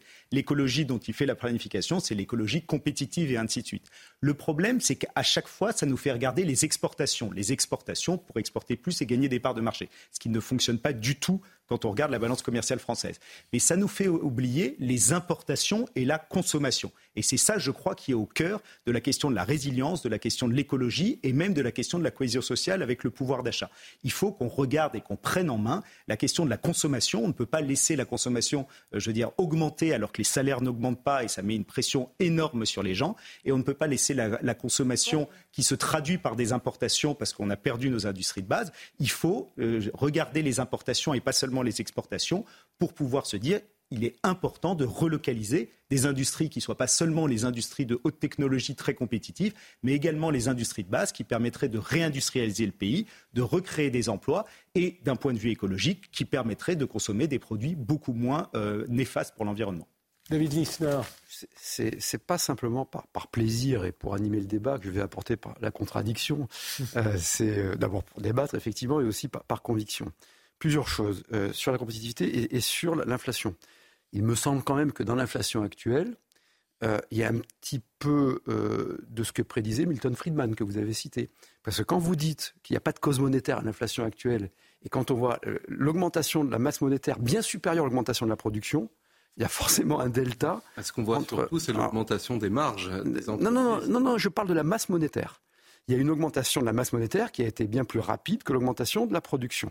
Donc, évidemment, forcément, ça se traduit en inflation. Ça a commencé sur la valorisation des entreprises, sur leur cotation, ça s'est continué sur l'immobilier. Aujourd'hui, maintenant, ça a été sur l'énergie, sur tous les produits. L'inflation, elle est antérieure à euh, la guerre en Ukraine et elle a notamment une cause monétaire. Quand on fait tourner la planche à billets par démagogie, par dépenses publiques, etc., et que c'est déconnecté d'un phénomène de production, vous avez, c'est une règle de trois, mécaniquement des phénomènes inflationnistes. Non, parce sur que la, masse monétaire ne vient pas bah, dans l'économie. mais vous avez raison sur un point, je vous rejoins, c'est que la masse monétaire qui a été créée par les banques centrales a été captée par les marchés financiers et par les marchés immobiliers. Ça, vous avez tout à fait raison. D'où les capitalisations phénoménales d'entreprises qui ne faisaient même pas de voilà. profit. Et, c'est pour ça qu'au moment où il y a 100 000 morts aux États-Unis, on bat des, des Continuez. Et, sur, la compétitivité, il me, semble qu'il y a comme un, sophisme, un peu, en tout cas, une contradiction. C'est-à-dire que vous dites au, début de votre propos, euh, je vous écoutais attentivement. Euh, donc, euh, on, dit qu'on fait de la compétitivité, puis regardez, ça marche pas, c'est-à-dire on est en déficit du commerce extérieur. Bah, oui, c'est parce qu'en fait, on fait pas de compétitivité. C'est-à-dire que parce que c'est tout le problème, c'est que c'est ce que j'évoquais tout à l'heure. C'est pour ça que je propose même une compétitivité administrative, vous voyez. Mais euh, la compétitivité, non, mais la compétitivité prix, euh, la compétitivité qualité, la compétitivité écologique. Et aujourd'hui, il doit y avoir une compétitivité, une compétition écologique. Et après, ça pose une question philosophique. C'est-à-dire, est-ce que euh, qu'est-ce qu'il y a derrière le mot compétitivité hein? Il, y a la compétition et c'est le marché. Et à chaque fois que, moi je suis pour la subsidiarité, ce terme fait un peu pompeux, mais je, je, pense que c'est d'abord au marché d'essayer de régler les problèmes, et puis quand ça ne fonctionne pas, ensuite on, remonte vers la puissance publique, et l'État doit réguler, euh, euh, corriger les inégalités, les injustices, etc. Bon. Et euh, donc c'est une autre approche. Et dès qu'on a voulu mettre en cause cette immense force de production de, de, de qu'est le marché, euh, on a régressé, y compris euh, sur le plan écologique. D'ailleurs, ce serait un débat très intéressant à apporter. n'a jamais été aussi et, et sur la compétitivité, quand on regarde les facteurs de production, hein, la compétitivité, c'est le, capital et le travail euh, à la base. Hein. Ensuite, il y a la qualité, la créativité, l'innovation. Mais aujourd'hui, on a une taxation sur le capital au départ qui est supérieure à celle de nos partenaires européens, et on a un coût du travail supérieur. Euh, c'est sourcé. C'est ce qu'on dit depuis 20 Mais c'est vrai. On peut continuer dans la même mais, mais, mais, justement, bien que les résultats mais, sont... précisément... ça, fait, quand même 15 ans, disons, depuis le mandat de Nicolas Sarkozy, que les exonérations de cotisations sociales n'arrêtent pas d'augmenter. On est à 3 points de PIB. Parce que, je que la taxation sur le capital est diminuée. Raison que, le, que le code du travail est remis en cause. Le marché, le marché n'a jamais été aussi déréglementé qu'il l'est aujourd'hui. Il n'y a jamais autant de prélèvements obligatoires. Est-ce que ça a marché Et Le marché n'a jamais été. Le marché du travail n'a jamais été aussi déréglementé. Le marché des investissements n'a jamais été aussi déréglementé. La fiscalité sur les entreprises n'a jamais été aussi Attendez, vous parlez tous en même temps. Pardon. Mais l'erreur, elle est là. C'est-à-dire que, il me, me semble, avec des arguments euh, chiffrés, de comparaison, ne serait-ce qu'au sein de la zone euro. Comme ça, on n'a pas d'effet de bord monétaire. Là, on parle juste de euh, l'évolution. La zone euro on est, est, exportatrice. Mais parce que depuis 15 ans, depuis 15 ans, il y a des politiques de compétitivité qui sont menées par tous les gouvernements en France, mais, de gauche, de droite et de centre, ce qui pose d'ailleurs un problème démocratique, car quel que soit le gouvernement pour lequel on vote, on a ces politiques Parce de que je ne crois pas que ce soit des politiques de compétitivité. Ah, mais elles ne vont peut-être pas assez loin, ça je veux non, dire. Non, c'est pas qu'elles vont pas assez loin, c'est même un problème de nature. C'est-à-dire que ce sont, des, ce sont des politiques étatistes et qui, qui se retrouvent dans l'augmentation des prélèvements obligatoires et de la dépense publique. Et c'est bien tout le problème et que tout le monde est perdant. Le fonctionnaire qui est moins bien payé qu'ailleurs, l'usager qui est de moins en moins servi, le contribuable qui paie plus qu'ailleurs, de façon parfois moins visible, euh, par, la TVA, hein, par les impôts de consommation, plus que par des impôts directs. Euh, mais, mais, l'augmentation des dépenses publiques, sophisme L'augmentation des dépenses publiques, c'est quand même l'augmentation des dépenses retraite, de retraite liées au vieillissement de la population et l'augmentation des transferts liés au remboursement de la médecine libérale liée au vieillissement de la population. C'est malheureusement ça.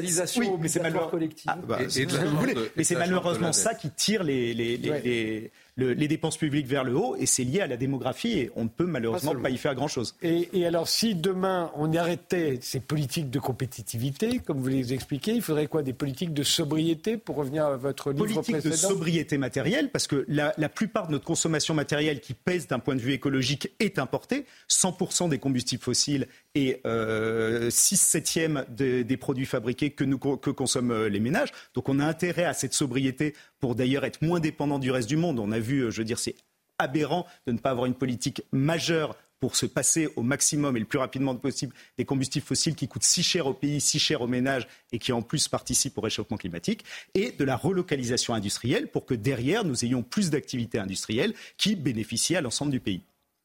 Un dernier mot? J'aurais je, serais vraiment heureux qu'on poursuive le débat, mais Avec plaisir. Euh, parce que je, pense qu'il y a beaucoup de des choses euh, contre-intuitives que je pourrais dire, mais, mais qui euh, démontrent. Par exemple, les échanges internationaux sont nécessaires, y compris sur le plan écologique. Mais ce qui n'empêche pas les décisions stratégiques. Voilà, hein, c'est le premier élément.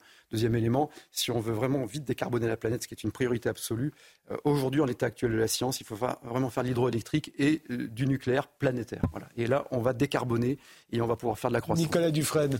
Moi, je pense qu'il faut vraiment pas opposer le secteur privé et le secteur public. La France n'a jamais été aussi forte que quand le secteur public et le secteur privé fonctionnaient ensemble. Par exemple, pendant les 30 glorieuses, c'est là qu'on a mis en place les grands projets qui ont fait notre fierté, euh, Airbus, le TGV, même notre euh, industrie nucléaire. Et, ça, ça nécessite d'avoir de l'investissement public, ça nécessite d'avoir des partenariats euh, publics-privés, ça nécessite d'avoir des grands programmes, ça nécessite d'avoir de la planification écologique et donc il faut surtout pas euh, vouloir que l'État se désengage euh, du marché. Ça ne marche pas. On voit bien, on le fait depuis 40 ans et on se porte pas mieux. Il faut au contraire trouver les moyens aujourd'hui de rebâtir une, vision commune entre le public et le privé pour euh, aller vers, vers une même direction et vers la planification écologique qui aujourd'hui est essentielle pour nos sociétés, qui va être un facteur d'indépendance, de souveraineté et de compétitivité si on voulait y revenir. Merci. Euh, je vous remercie Benjamin Brice, euh, Nicolas Dufresne et Eugénie Bastier. Euh, ça va être le rappel des titres. Adrien Spiteri, David Listar, vous restez. On va maintenant revenir sur l'attaque d'Israël par le Hamas. On commence avec cette euh, information, une information transmise en début de soirée par le ministère des Affaires étrangères. Une ressortissante française a été tuée en Israël dans ces attaques menées par le Hamas. Le ministère précise que plusieurs ressortissants n'ont pas encore pu être localisés. Le Quai d'Orsay rappelle aux Français résidents ou de passage en Israël de faire preuve de la plus grande vigilance. Les États-Unis apportent leur soutien à Israël. Le pays annonce déjà l'envoi de munitions. Ces dernières devraient arriver dans les prochains jours dans le pays.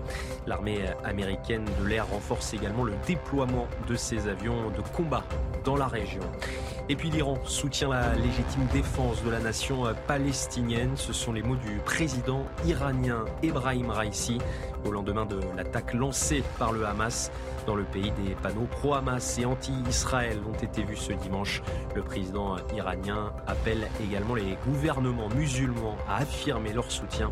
Le régime sioniste et ses partisans doivent être tenus pour responsables dans cette affaire, a-t-il déclaré.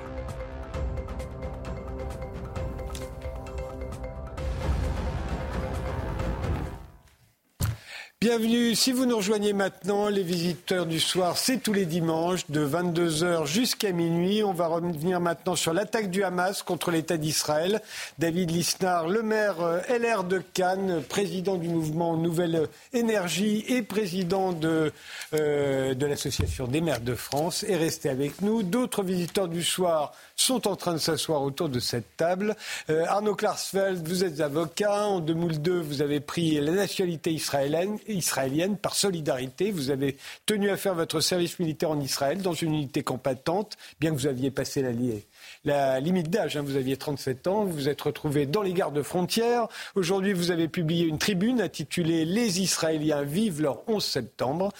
Euh, c'est paru sur le site du JDD. Myriam Benrad, euh, vous êtes politologue, spécialiste du monde arabe, professeur à la Schiller International University, une université américaine à Paris, et vous êtes l'auteur de livres comme Djihad, des origines religieuses à l'idéologie, ou plus récemment L'État islamique et est-il des faits Sylvain Bull, vous êtes sociologue, euh, vous êtes professeur à l'Université de Paris, vos recherches à l'EHESS portent sur Israël. On vous doit notamment une sociologie de Jérusalem et une sociologie du conflit. Et nous avons en duplex, en direct d'Israël, Ilan Grelzamer, qui enseigne les sciences politiques et la civilisation française à l'Université de Tel Aviv.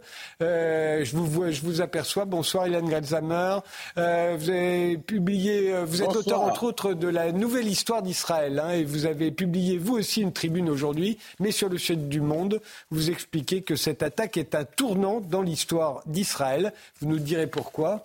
Mais d'abord la date. L'attaque a eu lieu 50 ans, jour pour jour, après le déclenchement de la guerre du Kippour par la Syrie et l'Égypte. C'était le 6 octobre 73. Là aussi, à ce moment-là aussi, Israël avait été prise par surprise. C'était le jour du Shabbat, euh, mais avait fini par l'emporter. Alors comment interprétez-vous le choix euh, par le Hamas d'un tel anniversaire, Myriam Benrad bah c'est un, un, choix revendiqué, hein, puisqu'ils l'ont dit eux-mêmes. Oui, mais pourquoi? C'est de, bah, de répéter l'effet de surprise qui avait frappé Israël à l'époque, hein, lorsque cette guerre avait été déclenchée par les ennemis arabes de l'État d'Israël. donc créer un effet de surprise, de sidération. Là, on le voit les attaques sont spectaculaires, sans précédent, d'autant que euh, Israël avait euh, tout de même pris un certain nombre de mesures euh, draconiennes pour essayer justement d'endiguer, de contenir la menace du Hamas dans la bande de Gaza.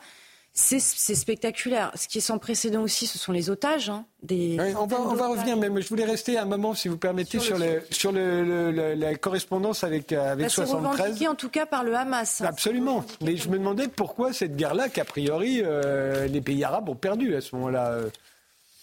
Arnaud Klarsfeld, je vous pose la question à vous. Comment l'interprétez-vous? Bah, ils, ont, ils ont voulu euh, fêter dans leur manière cet anniversaire, mais en 73, la situation pour Israël était une situation existentielle, attaquée euh, par, le, par le nord, par la Syrie, par le sud, par l'Égypte, par, euh, la, Jordanie était restée euh, en dehors.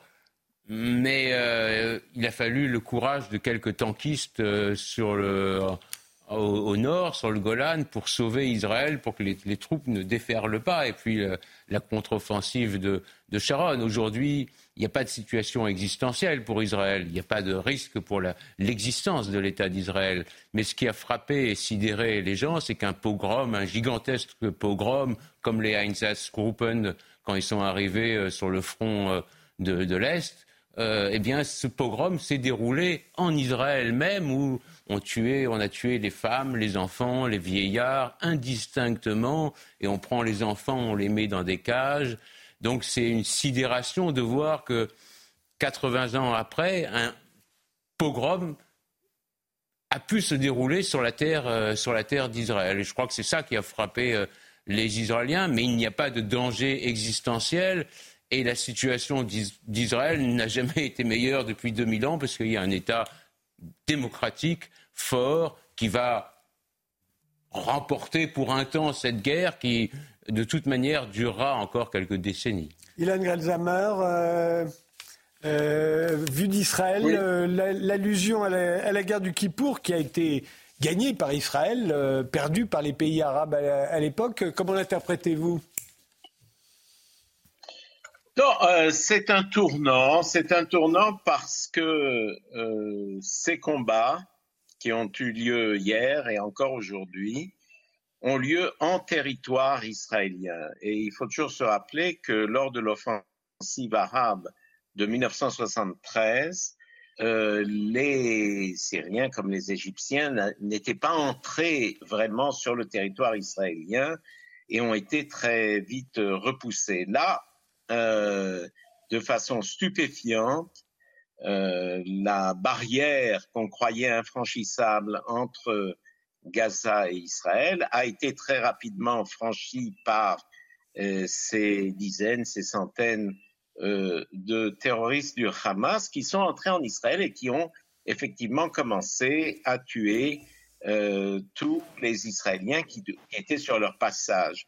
En particulier, ce qui a frappé beaucoup l'opinion, c'est qu'il y avait une grande fête dans la nuit de vendredi à samedi et euh, une fête avec près de 3000 ou 4000 jeunes, pas loin de la frontière de, Gaza, et euh, ces gens du Hamas sont arrivés, ont tué euh, apparemment des centaines de ces jeunes, et c'est quelque chose que nous n'avions jamais vu et que nous n'avions jamais prévu, et même jamais imaginé en Israël que quelque chose de ce genre pourrait se passer.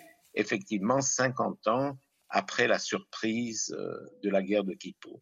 Sylvain Bull Oui, juste pour revenir sur la date, je pense qu'il y a quelque chose euh, qu'il faut souligner, c'est que la résistance palestinienne dans son ensemble, là on parle du Hamas, mais d'une façon générale, aime les symboles. Et il me semble qu'il y a une question phénoménologique et philosophique dans cette temporalité. En Palestine, il y a quelque chose qu'on appelle le de la nostalgie. Et la résistance palestinienne au sens large, enfin, je, pas, je, connais quand même un peu les choses, bien qu'étant plutôt en Israël, mais il y a l'idée que la temporalité de l'État israélien est quelque chose de très court et de très fragile, une parenthèse alors que la temporalité palestinienne est longue. L'État d'Israël est une parenthèse, d'où l'histoire aussi des symboles et des commémorations. En effet, on, commémore, au fond, ce qui est une défaite devient une victoire, parce qu'on s'inscrit dans une temporalité de la résistance mentale et symbolique. David Lisnard Oui, en l'occurrence, là, on a plus affaire à du terrorisme qu'à de la résistance. Hein. Euh, non, non, c'est le terme. Euh, peut-être que dans le contexte, il, est, il peut être mal interprété. C'est un terme de chercheur. Et euh, bon, moi, c'était un terme de, mhm. citoyen. C'est vrai que madame, madame, dans un certain sens, sur résistance, je ne suis pas d'accord avec elle, mais sur la temporalité, elle est d'accord. Elle, elle, a raison dans le sens où les leaders du Hamas, qui n'ont pas le souci du, bonheur de leur peuple, se disent, après tout, éduquons, continuons à éduquer les gens dans la haine, dans l'islamisme le plus radical, dans la haine des juifs, et sur plusieurs générations, eh bien peut-être Israël disparaîtra. Il, il, ne joue pas sur une génération, il ne joue pas sur sur les 20 prochaines années. Ils jouent sur les 50 ou 60 prochaines années. Et donc, ils inculquent la haine et le, sang de la haine continue à couler dans les veines des, islamistes. Et quand des gens sont déterminés à mourir et n'ont pas, disons, d'empathie pour les autres, eh bien, ils sont plus efficaces puisqu'ils n'ont pas peur de mourir et ils peuvent tuer indistinctement. Vous vouliez finir Oui, euh, sur la, temporalité, tout à fait, enfin, je partage cela. Euh, et, pour revenir sur la notion de temporalité, il y a quand même, au-delà de l'anniversaire, il y a un contexte géopolitique avec une temporalité aussi. C'est-à-dire le rapprochement, euh, me semble-t-il, hein, géopolitique très puissant d'Israël avec l'Arabie saoudite, par exemple, hein, fait que le Hamas se sent de plus en plus isolé. Euh, que le, Hamas avait besoin peut-être, euh, euh, il estimait avoir besoin d'une stratégie de rupture pour essayer de stimuler une réaction dans le monde arabe, pour parler de façon large, pour que Israël cesse ses gains diplomatiques.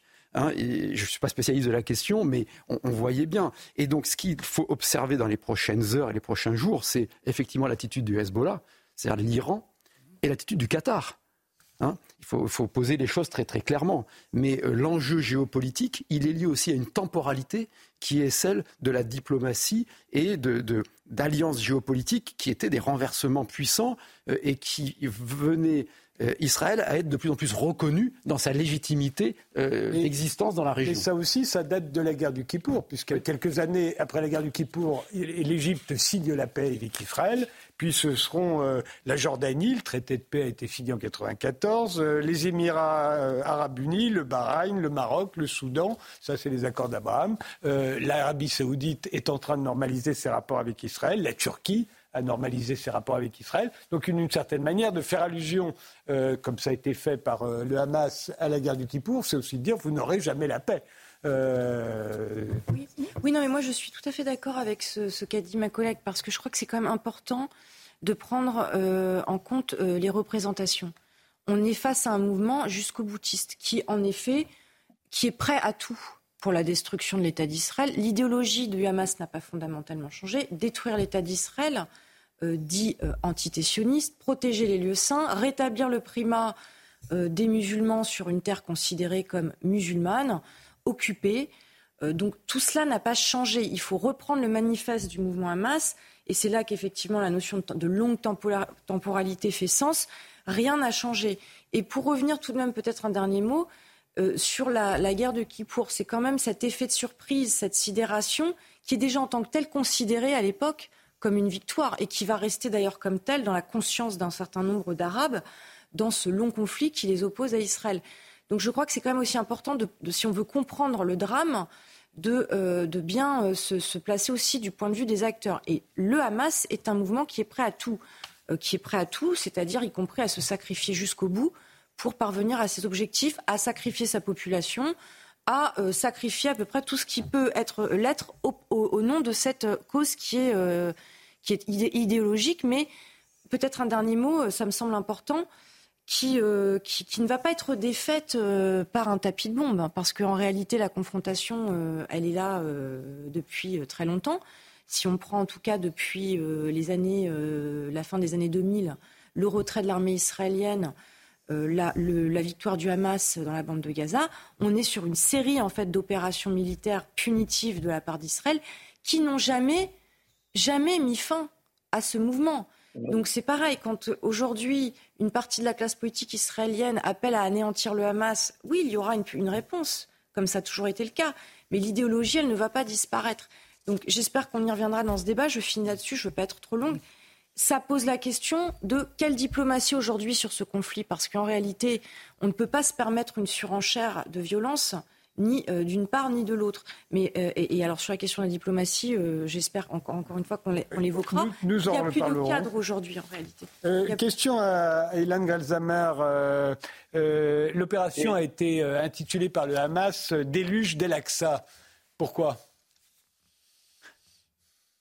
Non, ça, je pense que c'est, comme d'habitude, l'opération de propagande de mettre El-Aqsa en avant, c'est-à-dire de dire les Israéliens veulent porter atteinte euh, à El-Aqsa, etc. Non, je voudrais hein. reprendre un point. Je voudrais reprendre le dernier point qui a été soulevé. Je ne crois pas, mais je suis même sûr que la réaction d'Israël cette fois-ci ne peut pas être la réaction euh, qui a été celle euh, précédemment d'envoyer des avions euh, euh, des tapis de bombes, etc. Cette fois-ci, euh, et je pense que ça a été l'erreur du Hamas, le Hamas est allé trop loin. Il a mis euh, les Israéliens dans une position dans laquelle justement ils ne peuvent pas continuer avec ces cycles de violence, de repos, de reprise, etc. Cette fois-ci, les Israéliens sont décidés d'en finir avec le Hamas. C'est vrai, ils ne finiront pas avec l'idéologie même du Hamas, mais euh, je crois que ce que nous allons voir dans les temps euh, prochains, et ça va durer assez longtemps, c'est pas une histoire de quelques jours, c'est la volonté d'Israël d'en finir avec le Hamas, c'est-à-dire d'éliminer ce gouvernement euh, qui règne dans la bande de Gaza nous avons un grand problème qui est celui de savoir qu'est-ce qu'il y aura après, puisqu'Israël ne peut pas prendre en charge euh, ces deux millions, deux millions et demi euh, de Palestiniens de la bande de Gaza. Donc ça, c'est un gros problème. Mais sur la volonté d'en finir avec le Hamas après ce qu'il a fait, après cette tuerie, après ce massacre, euh, il est évident que ça ne sera pas ce qui s'est passé dans le passé. Alors c'est pour l'instant c'est on parle de 700 morts euh, israéliens, plus de 2000 blessés. Euh, effectivement, euh, c'est sans précédent. Hein. Ce qui va être, c'est absolument, c'est absolument sans précédent. Je vais rebondir sur les propos. C'est absolument sans précédent et c'est la raison pour laquelle les Israéliens vont réagir maintenant. Bon, ça va prendre quelques jours, mais vont réagir d'une façon qui n'est pas du tout la même que ce à quoi nous avons assisté auparavant. C'est pour ça que vous parlez d'un tournant dans l'histoire d'Israël, Ilan Gonzalmer. Oui, certainement. On peut plus comparer. Je trouve qu'on peut plus comparer avec le 11 septembre euh, qu'avec la guerre de Kippour. Quand il y a quelque chose du type du 11 septembre ou de ce qui s'est passé en Israël euh, ces deux derniers jours, il est impossible à la direction du pays de ne pas réagir avec une très grande brutalité euh, face à l'adversaire. Et malheureusement, c'est ce qui va se passer dans les jours prochains. Alors, vous avez parlé, vous aussi, d'un 11 septembre pour les Israéliens. Oui, hein, ce qu'a dit euh, M. Galjamer, c'est Israël est dans une situation difficile, parce que vous voyez bien, ils ont bombardé. Mais avant de bombarder, ils appellent au téléphone en disant, s'il vous plaît, quittez l'immeuble. Donc, ils bombardent un immeuble vide. Hein. Alors s'ils rentrent à Gaza bah, avec euh, l'armée, il y aura beaucoup de tués du côté israélien, beaucoup, beaucoup de tués du côté israélien, et il y aura beaucoup de tués civils du côté, euh, du côté palestinien. Et ils ne peuvent pas réoccuper la bande de Gaza. Et pour, s'ils rentrent, pour trouver les membres du Hamas dans, dans la bande, ça fait 265 kilomètres carrés. Il y a des, euh, des, bon, des terrains, des caches. ça va être très, très, très difficile. Et le problème des otages, euh, où Israël ne laisse jamais. Quand j'étais à Gaza, les, militants du Hamas, quand j'étais soldat, avaient pris un soldat et ils, ont vendu aux Israéliens le foie, le mm. foie du, du, du, soldat ou échangé contre je sais pas, euh, je sais pas quoi. C'est vraiment des barbares. Je veux dire, c'est vraiment horrible. C'est comme dans les pires cauchemars, quoi. Euh, donc, euh, ça va être très difficile pour, euh, très difficile pour, pour Israël, mais Israël n'est pas dans une situation existentielle. La démocratie est forte, le pays est fort financièrement, le pays est fort militairement, mais ça a été un choc terrible et les gens ont envie de pleurer quand ils voient des. Vous dites que le, pays est fort militairement, Arnaud Klarsfeld, mais, mais là, il a l'armée a été prise totalement au dépourvu. Comment ont été pris au dépourvu au, moment du 11 septembre? Quand, et au, au Bataclan? Quand des gens sont prêts à mourir, il n'y a rien à faire. Mm, mm. Vraiment, il y a mais, mais de pouvoir s'infiltrer sur le territoire israélien, vous avez été garde-frontière, je suis allé en mm. Israël, c'est très difficile de passer la frontière euh, en Israël. À mon avis, ils ont dû il y, a des, il y, a des, filles qui travaillent, qui s'appellent des, des, ça peut être des garçons, mais en général, parce qu'on a eu une conversation sur le féminisme avant de rentrer. En général, ce sont des filles, c'est les tatsmitagnotes, c'est-à-dire elles, surveillent les écrans. Et, euh, et, là où les écrans ont dû être euh, détruits, ou alors ils ont tué, ils sont rentrés dans là où travaillaient les filles et ils ont tué, tué les filles. Je ne sais pas, euh, mais c'est ça qui a dû se passer. Et après, ils ont passé avec un, un bulle bulldozer, et après euh, c'est ouvert et il rentre. Voilà. David ça Sur l'armée, il, serait possible que l'armée était plus orientée vers la Cisjordanie depuis quelques temps, pour des raisons religieuses, etc. Donc, et, les colonies. Donc, je pense qu'il y aura un débat politique intéressant en Israël là-dessus. Et deuxième élément, euh, il y a bien sûr une réponse militaire. Euh, euh, espérons qu'elle sera plus efficace qu'après le 11 septembre et, mieux ciblée et, plus. Euh, mm. bon, on, pourra l'évoquer. Mais la diplomatie va, va devoir entrer en, ligne de compte. C'est-à-dire qu'il y a un travail colossal qui, doit être mené. Et si le Hamas peut faire une telle opération, c'est qu'il en a eu les moyens. les moyens, ils viennent parfois de financement extérieur. Donc cette question-là, elle doit être aussi posée. Donc c'est un travail important, urgent, et en particulier diplomatique. Et la résolution de la crise, notamment pour les, otages, euh, elle passera aussi, je pense, euh, très probablement par ce travail diplomatique.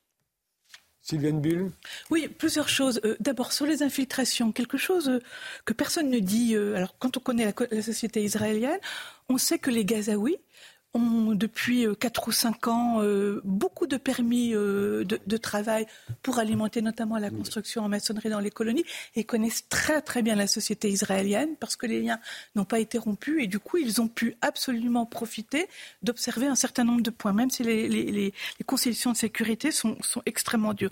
Deuxièmement, sur les attaques, moi je crois qu'il n'y a, il n'y a aucune bonne solution pour Israël. Si Israël n'intervient pas, la société israélienne ne pardonnera jamais au gouvernement si elle intervient, il y a en effet un carnage. Mais dans la tradition juive, il y a quand même quelque chose qui est très important. La question des otages, là, se pose de façon cruciale. C'est pour ça que la question diplomatique, de mon point de vue, mais je ne suis pas diplomate ni militaire, je suis chercheur, n'est pas importante. C'est pas par la diplomatie que viendra la question de la libération, justement, versus résistance. L'otage en Israël, il est extrêmement important parce que la sacralisation de la vie est centrale. Et Israël, en tant que population d'opposition, démocrate religieuse évidemment et militaire, veut absolument que le gouvernement aille chercher les otages au plus vite pour ramener soit des restes, soit des, euh, des personnes vivantes. Et c'est peut-être là-dessus que se ferait une unité nationale, beaucoup plus que sur des sujets euh, diplomatiques. Ilan et... vous avez entendu ce que vient de dire Sylvain Bull, vous êtes d'accord? Oui, oui. Non, euh, d'abord, euh, sur la question des otages, je suis euh, tout à fait d'accord. C'est-à-dire que s'il y a, comme on l'annonce, environ 130, 150 otages israéliens, Israël va tout faire, militairement ou diplomatiquement, pour les faire sortir de Gaza. Et c'est certainement quelque chose que la population israélienne exige. Je voudrais juste revenir sur un point que Carnot a mentionné. Euh, d'un côté, il ne faut pas exonérer l'armée israélienne de ce qui s'est passé, parce que c'est quand même scandaleux que cette armée, avec ses services de renseignement, avec tout ce qu'on sait sur, sur elle, sur cette armée, euh, se soit laissée quand même euh, prendre par surprise. Et c'est quelque chose qu'il faut examiner et savoir pourquoi ces choses se sont passées. Ça ne porte pas atteinte au fait que c'est une armée extrêmement forte et qui a des moyens euh, très étendus. Donc les deux choses existent, une armée très forte, mais d'un autre côté, euh, des services de renseignement qui ont été aussi faibles qu'ils l'avaient été apparemment à la veille de la guerre de Kippour. Ils n'ont pas de... Il n'y a pas de... On avait des informants, des, euh, des des indicateurs en, Judée-Saint-Marie, mais il n'y a pas d'indicateurs à l'intérieur de, Gaza. Il n'y a, pas. Il y a peut-être des, agents, mais les agents sont doubles et triples et on ne peut pas tellement compter sur eux.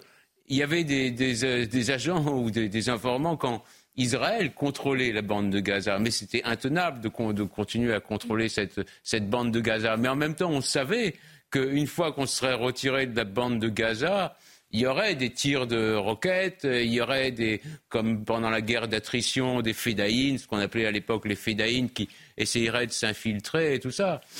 Mais il y a cette c'est une situation qui est une situation, c'est la situation qui existe et il faut faire avec un peu.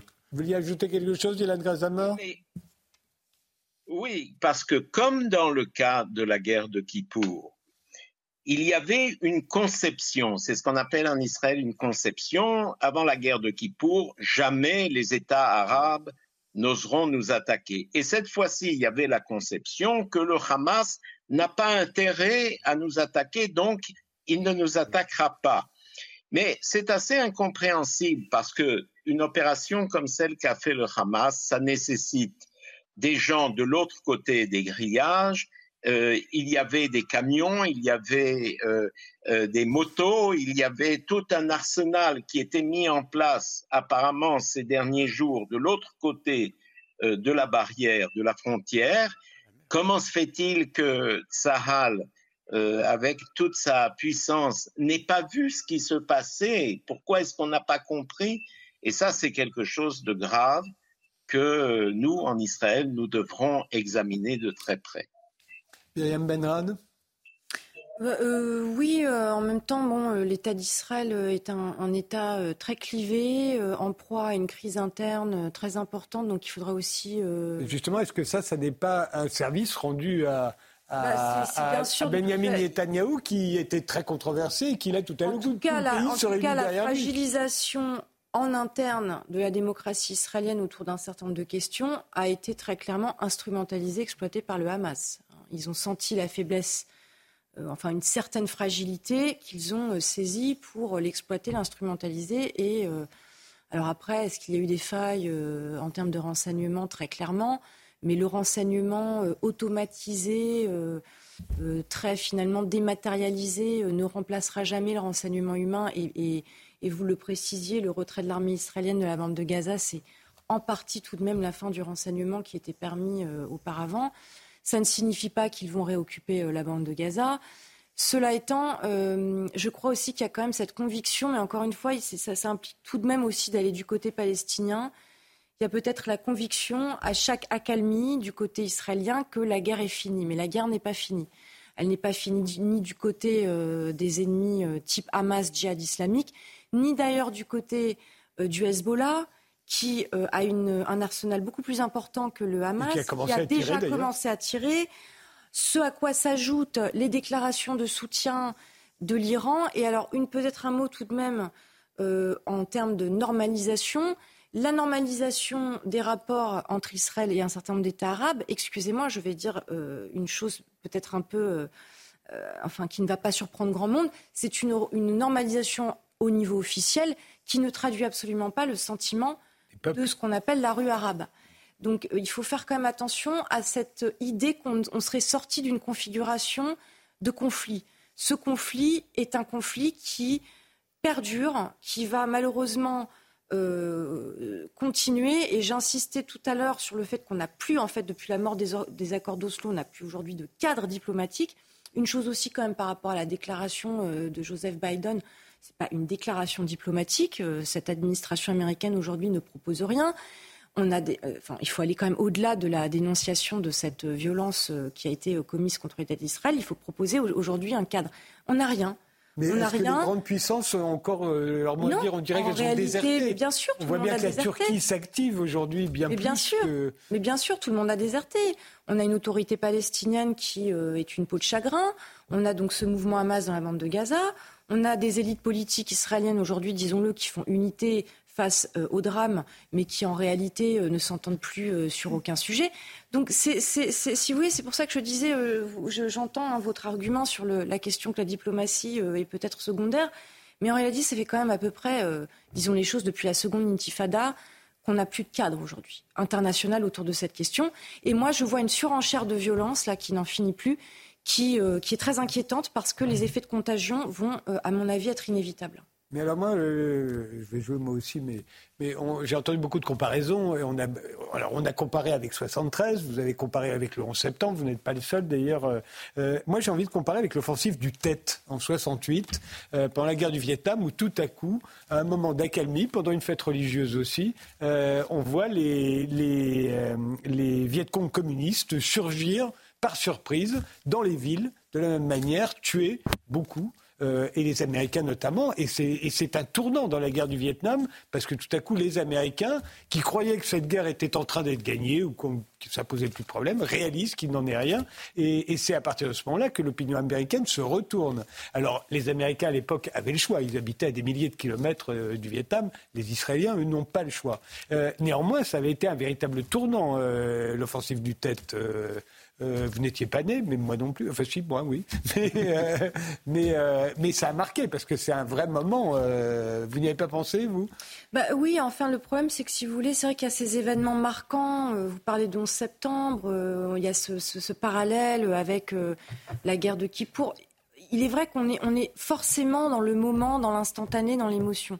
Mais, mais malgré cela, il faut, à mon avis, quand même considérer le temps long. Et, je pense qu'il y a eu cet aveuglement, en tout cas, euh, au niveau de la classe politique israélienne, quant au fait qu'un certain nombre de sujets étaient particulièrement brûlants, euh, méritaient, à mon avis, un débat euh, démocratique réel, prenant en compte toutes les sensibilités, parce que c'est bien beau aujourd'hui que M. Netanyahou tende la main à l'opposition israélienne face aux événements, mais on aurait voulu assister à, si vous voulez, euh, un débat euh, qui prenne en compte un certain nombre de sensibilités. D'ailleurs, vous mentionniez, vous parliez de l'armée, il y a beaucoup de, sensibilités différentes au sein de l'armée israélienne, je pense que ce que, vous pourrez confirmer. Et, donc, on a l'impression, si vous voulez, que quand même pendant un certain temps, là, on a ce gouvernement très à droite, disons les choses, hein, voire à l'extrême droite dans certaines de ses composantes, qui a effacé une partie de la, société israélienne qui, qui avait peut-être autre chose à dire, d'autres aspirations à exprimer.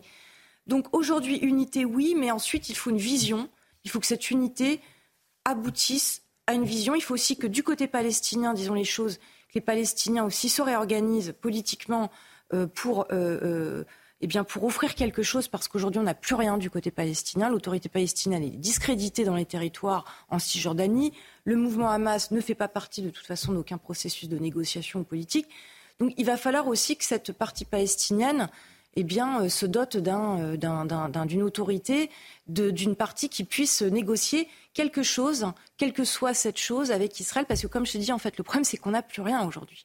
Et, vous parliez de, la communauté internationale qui a déserté. Oui, la communauté internationale, en dehors d'un apport financier, d'un soutien en armement, a, a, sur le plan politique, en tout cas, a déserté. Ilan Galzamer, euh, du point de vue euh, israélien qui est le vôtre, euh, tout ça, ça, alors on pourrait penser que ça renforce le Premier ministre Netanyahou parce qu'il était très controversé et que là, tout à coup, le pays peut se réunir, se rassembler derrière lui, mais en même temps, c'est un gouvernement qui avait dit qu'il avait aucun gouvernement avant lui n'avait porté aussi loin la, la sécurité d'Israël.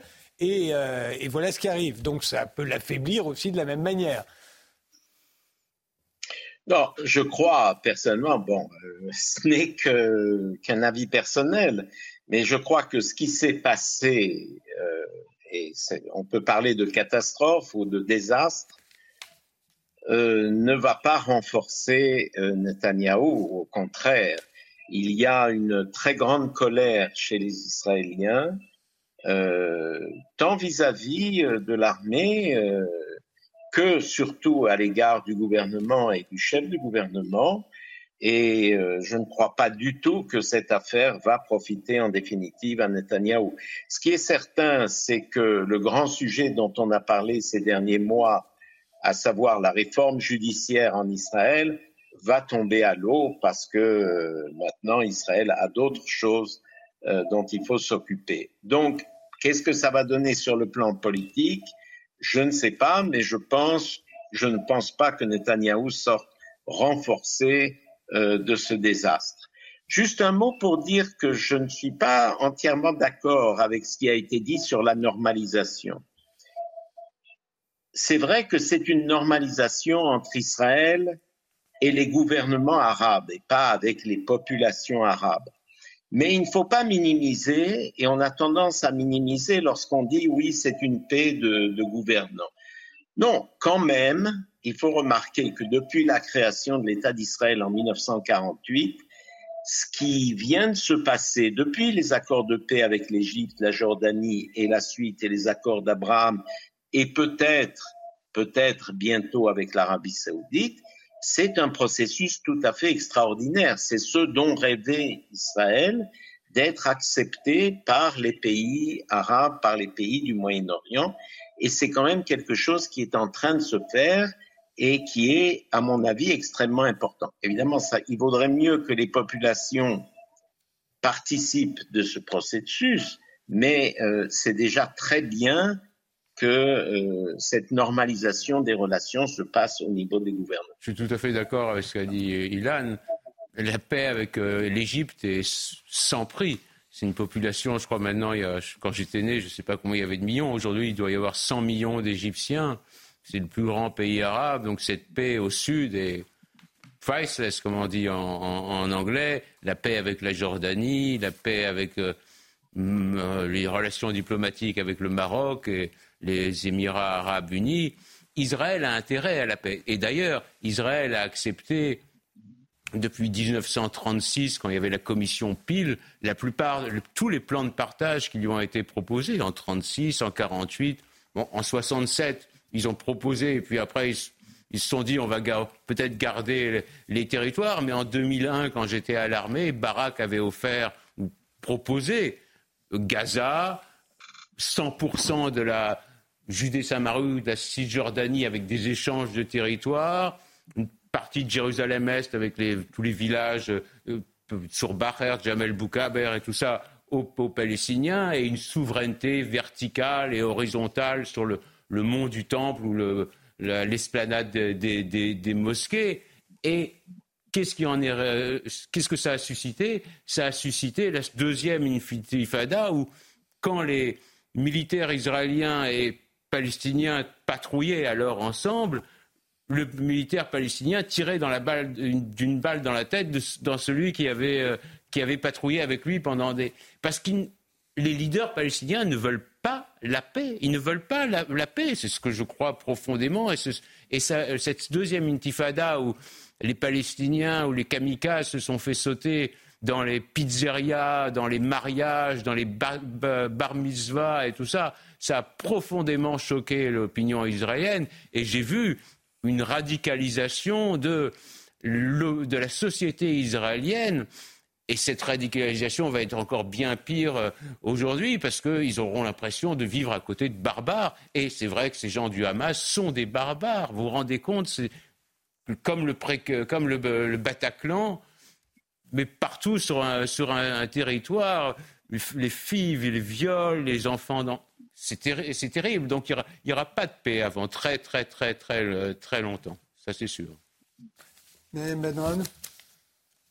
bah, enfin, oui, euh, je pense que là, on voit très clairement euh, qu'il y a une escalade. En tout cas, euh, le Hamas, d'ailleurs, n'est pas enfin, n'a jamais été dans une logique de paix, c'est ce que j'ai dit, ça fait pas partie du logiciel euh, mental. Et, le Hamas, euh, qu'espérait-il peut sans doute aujourd'hui d'être dans l'escalade, justement. oui, oui. Euh, ralliement des, un ralliement des pays arabes. Un ralliement, voilà, le ralliement, le soutien, donc, comme je l'ai dit, de l'Iran, le ralliement du Hezbollah, une escalade, une surenchère. ça n'a rien à voir, si vous voulez. Je crois qu'il faut bien comprendre, quand je parlais de jusqu'au boutisme, d'idéologie militante, euh, voilà, oui, il se. Il se Mais en ce sens-là, c'est un, c'est un échec à ce moment-là, parce qu'effectivement, ses alliés de toujours, le Hezbollah libanais et, le, et l'Iran, ont soutenu, euh, mais c'est tout. Bah alors, si, si, si, on parle des civils palestiniens, de l'avenir des, des, des, populations palestiniennes, ça va faire beaucoup de mal aux Palestiniens, on est, on est, on est tous d'accord. On va avoir beaucoup de civils tués euh, dans la réponse qui sera celle d'Israël. D'ailleurs, pas pour beaucoup des civils qui euh, soutiennent le Hamas, puisque le Hamas, c'est quand même un régime de terreur dans la bande de Gaza euh, auquel les Palestiniens sont contraints de se rallier parce qu'ils n'en ont pas le choix. comme je l'ai dit, le problème, c'est qu'après, dans les territoires palestiniens en Cisjordanie, on a une autorité palestinienne qui, qui, qui est aujourd'hui une peau de chagrin, qui n'a plus aucun, euh, aucune représentativité, qui est là, qui assure un certain nombre de fonctions à minima, donc il n'y a plus de, leadership, de représentation politique du côté palestinien. Le problème, il est là. Tout à l'heure, quand, on parlait de l'après, et après, bah oui, et après, bah après rien, parce qu'il n'y a pas de, représentation politique au niveau palestinien. Il y a une radicalisation très clairement, et à mon avis, eh euh, malheureusement, on va encore assister au même processus, c'est-à-dire voir des jeunes, voire très jeunes, se rallier à l'option radicale. C'est pour ça que je disais qu'on peut détruire, on peut éliminer un certain nombre de leaders du Hamas. Ça ne veut pas dire que derrière, le mouvement ne va pas se reconstituer. Donc on est dans une, impasse. Qu'est-ce qui peut casser ça? Je pose la question. Je n'ai pas de réponse magique parce que, comme je vous le dis aujourd'hui, le problème, c'est qu'au niveau international et même au niveau des deux parties en présence, ça fait bien longtemps qu'on ne parle plus de paix, en fait, qu'on n'est plus du tout dans ce processus. On s'est accommodé à la fois du côté palestinien et israélien d'une espèce de statu quo sur fond tout de même, disons-le, euh, de, pourrissement de la situation en Cisjordanie, de pourrissement de la situation dans la bande de Gaza, de crise extrêmement grave en Israël, d'ailleurs pas seulement sur le plan politique, culturel, mais aussi en large part, à mon sens, sur le plan moral. Euh, donc il y a quand même un certain nombre de sujets qui montrent que cette société est très divisée. Donc aujourd'hui, comment sortir de l'impasse? Je crois qu'il faut quand même se poser un moment cette question parce que là, on est, face, et je, excusez-moi, je, vais finir sur ça, à une avalanche de, grands discours, de grandes déclarations que je peux comprendre dans le moment de l'émotion, mais il faut absolument euh, reprendre euh, raison euh, et, essayer de, mettre fin à cette surenchère parce qu'elle va coûter énormément de vie à la fois du côté israélien et du côté palestinien. Et en même temps, avant, il y a eu entre Allemands et Français. Il y a eu la guerre de 70. Plus longtemps, les Français ont été éduqués dans une détestation de l'Allemagne. Hein. Les enfants ont été éduqués aussi euh, comme des militaires, c'est-à-dire en rente, tout ça, pour, former d'autres militaires. Il y a eu la guerre de 14, un million et demi de morts du côté français, deux millions, sans compter les centaines de millions de blessés, gueules cassées et tout ça, la guerre de 40. Et maintenant, les livres d'école franco-allemands sont écrits ensemble. Donc il y a eu plus de morts entre la France et l'Allemagne qu'entre les Palestiniens et les, euh, Israéliens. Donc en histoire, on ne sait jamais ce qui peut se passer. Mais là, il y a une, détestation des deux côtés qui est, est, qui, est, qui est terrible. Les Israéliens ont intérêt à la paix, les Palestiniens ont intérêt à la paix. Et si on regarde au fin fond de l'histoire, aucune partie n'a raison et aucune partie n'a tort, ou les deux, les deux parties ont raison et, tort. Ce qu'il faut, c'est un compromis. Mais si, mais si les Palestiniens ne veulent pas de compromis, comment faire la paix? Ilan Galzamer Oui, euh, bon, euh, je pense qu'il y a beaucoup de gens qui, euh, à cette heure, sont désespérés, tant chez les Israéliens que chez les Palestiniens, et qui se disent effectivement, la paix est impossible, on ne peut rien, on ne peut rien faire avec la partie d'en face. Et je crois qu'il y a beaucoup de gens qui croient euh, qu'on peut gérer ce conflit éternellement, euh, qu'il n'a pas de solution. Euh. mais je pense qu'il faut adopter une autre attitude, et je parle en tant qu'Israélien et appartenant à ce qu'on appelle le camp de la paix israélien, la gauche israélienne. je pense qu'il faut quand même rechercher les modérés dans le camp palestinien. ils n'osent pas trop se manifester. Ce n'est pas le moment pour eux de parler en termes de euh, dialogue, en termes de compréhension mutuelle, etc. Mais on sait qu'en Cisjordanie, euh, il y a des modérés, il y a des gens qui seraient prêts à discuter avec les Israéliens, mais malheureusement, comme on l'a dit, l'autorité palestinienne actuellement est dans un tel état euh, de faiblesse euh, que on ne voit pas tellement ce qui pourrait se passer. Mais ça ne change pas le fait qu'il faut encourager le camp de la paix israélien, il faut encourager les modérés palestiniens et espérer qu'à un moment donné se passe quelque chose de positif euh, qui rapproche les points de vue des uns et des autres. Mais on n'en est pas là après les événements qui viennent euh, de se euh, produire. David Lisnard Il est certain qu'on n'en est pas là, puisqu'il y a une polarisation évidente hein, sous le coup de l'émotion et, et, des circonstances et qu'on n'en est pas sorti tant qu'il y a ces otages et, ces images absolument atroces euh, dans les esprits. Mais si on, cherchait des modérés, il faut, si on, extrapole un peu et qu'on sort de, d'Israël, on a quand même aujourd'hui euh, une radicalisation contre les démocraties. Hein, enfin, ce qui se passe en Israël, ce qui se passe en Arménie, euh, ce qui se passe en Ukraine, tout cela n'est pas totalement Enfin, il y a des liens. Hein. Euh, il y a quand même des opinions publiques euh, aujourd'hui euh, hors de l'Occident qui sont très anti-occidentales. Et Israël peut-être, mais les chercheurs ici pourront confirmer ou infirmer ce que je dis, mais peut-être être perçu aussi comme le mal occidental. C'est-à-dire qu'il y a quand même, et, nous, ça, nous pose la question ici en France, moi je suis français, hein, et, et, uniquement français, euh, mais je me sens universel comme tout individu, mais euh, de, la démocratie. La démocratie est très attaquée. Cette démocratie que l'on croyait l'horizon indépassable de l'histoire après la chute du mur de Berlin, euh, aujourd'hui, elle, elle, se rétrécit comme peau de chagrin, pour reprendre votre expression sur l'autorité, et elle se rétrécit de l'intérieur. On évoquait tout à l'heure euh, avec Eugénie Bastier le racialisme, le wokisme, etc. C'est-à-dire qu'il y, a ces phénomènes de déconstruction, il y a les replis identitaires, euh, il, y a euh, bah, le, séparatisme islamiste, hein. il y a la paresse civique. Le, manque de, force spirituelle dans certaines démocraties. le fait qu'on mette sur le même plan, j'ai vu plusieurs sondages sur les 18-34 ans, finalement, on avait une, une, opinion publique en France qui mettait sur le même. À moitié, moitié disait que, la, démocratie c'était quand même mieux que la dictature, mais l'autre moitié disait wow, un régime libéral ça peut être plus efficace. Donc il y a quand même un délitement civique dans, nos démocraties qui est peut-être euh, la cause la plus grave de, faiblesse intérieure. Donc il fait qu'on ne réagit que par l'émotion, que par la radicalité, que par. Et, et puis extérieurement, on a des empires illibéraux qui, sont euh, dictatoriaux, euh, qui sont à nouveau en phase expansionniste.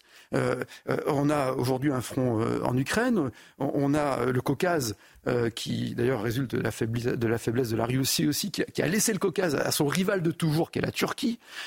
on a ce qui se passe en Israël aujourd'hui. le Hamas fait ça, il ne le fait pas tout seul. Moi, je, je n'ose voilà, je, repose cette question pour la troisième fois. Qui finance le Hamas? Qui aide le Hamas? Où les, enfants euh, des dirigeants du Hamas vont faire leurs études? C'est pas dans la bande de Gaza. Hein. Euh, et, puis enfin, euh, on va regarder ce qui se passe en mer de Chine. On va regarder ce qui se passe autour de Taïwan. Donc aujourd'hui, on a vraiment besoin de, réarmer les démocraties, certes militairement, il le faut, judiciairement, mais aussi moralement. Je pense que c'est une urgence absolue. Sylvain Bull, vous qui avez écrit une sociologie du conflit. Oui, mais surtout, moi, je, suis d'accord. Alors, le Hamas est autoproclamé le représentant du peuple palestinien. Tout le monde n'est pas derrière le Hamas. Par contre, là où moi je connais au moins cinq personnes hein, qui sont mortes à Bénin, euh, au sud, hein, on, est, on est quand même extrêmement troublés. Hamas a à, massacrer des démocrates. C'est ça aussi qui est très important. Ceux qui ont été massacrés à Berlin, au kibbutz, ce que l'on connaît, ce sont des amis, ce sont des gens qui étaient Vous parlez de là de, pendant ces deux jours. Hein. Oui, oui, qui étaient pacifistes. Je crois qu'ils persécutent aussi beaucoup de populations palestiniennes à Gaza, le, Hamas, d'après Bien sûr. En tout cas, ils ont ceux qui, euh, en tout cas pour ceux que je connais, mais dans les 700 commerçants, ce sont des activistes, des pacifistes, ce sont des démocrates qui se réinterrogeaient parce qu'Israël est capable de faire sa critique interne sur l'évolution prise par le gouvernement euh, depuis six mois. Et c'est ça qui est assez euh, dramatique parce que, évidemment, il faudra chercher euh, à régler des comptes. Ça, les militaires le feront. La, droite demandera des comptes sur ce qui s'est passé en termes de, de faillite du système sécuritaire. Mais n'oublions pas une chose, ceux, encore une fois, qui ont été massacrés au sud, ce sont ceux qui manifestaient pour que la démocratie et le système gouvernemental israélien redeviennent une vraie démocratie, pas une démocratie illibérale, et que le religieux reste à sa place, ne prenne pas en charge le système militaire gouvernemental, parce qu'on peut dire qu'il y a aussi quelque chose à voir de ce côté-là. Quand on voit la façon dont les religieux maintenant euh, d'une part, ont demandé la suppression de postes, de policiers, etc., la façon dont ils veulent désormais prendre en charge les affaires civiques, administratives, il y a, et sans aucun professionnalisme, il y a quelque chose aussi à voir de ce côté-là. Et ça, la gauche fait cette critique-là. Elle la fera, elle ira euh, en effet faire une coalition, mais essayer de voir comment on peut en effet réarmer la démocratie. Un mot, Arnaud David Linard a raison, il faut euh, chérir la démocratie. Et pour chérir la démocratie, il faut développer l'esprit critique des gens dès le plus jeune âge à l'école. Mais parfois, comme dans la Bible, où il y avait des vaches grasses et des vaches maigres, il y a des cycles aussi dans l'histoire où les passions sont telles, les passions de haine sont plus fédératrices que les passions d'amour et, de bienveillance. Et c'est contre cela qu'il faut, qu'il faut se garder. Et donc, il faut développer l'esprit critique des, des citoyens et défendre euh, la démocratie, ce qui est essentiel.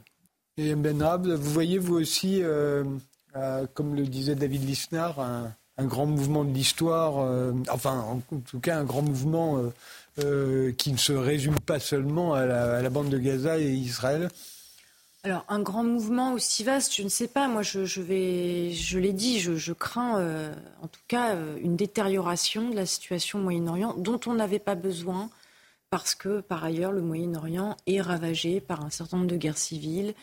Euh, des États tentent de normaliser, euh, comme ils le peuvent, la situation, d'offrir des conditions de vie acceptables aux populations. Donc, ce nouveau euh, cycle de violence en Israël et dans les territoires palestiniens est pour moi une catastrophe. Parce que ça, va, ça, si vous voulez, ça rajoute une couche de violence sur des violences qui sont par ailleurs, disons-le, transnationalisées. Parce oui, on sait très bien qu'il y a des comme quand je parlais de contagion, je faisais référence à, la transnationalisation des causes militantes à l'impact que ce nouveau cycle aussi de violence va avoir sur d'autres populations de la région, à l'impact que ça a, comme vous le mentionniez, sur la normalisation.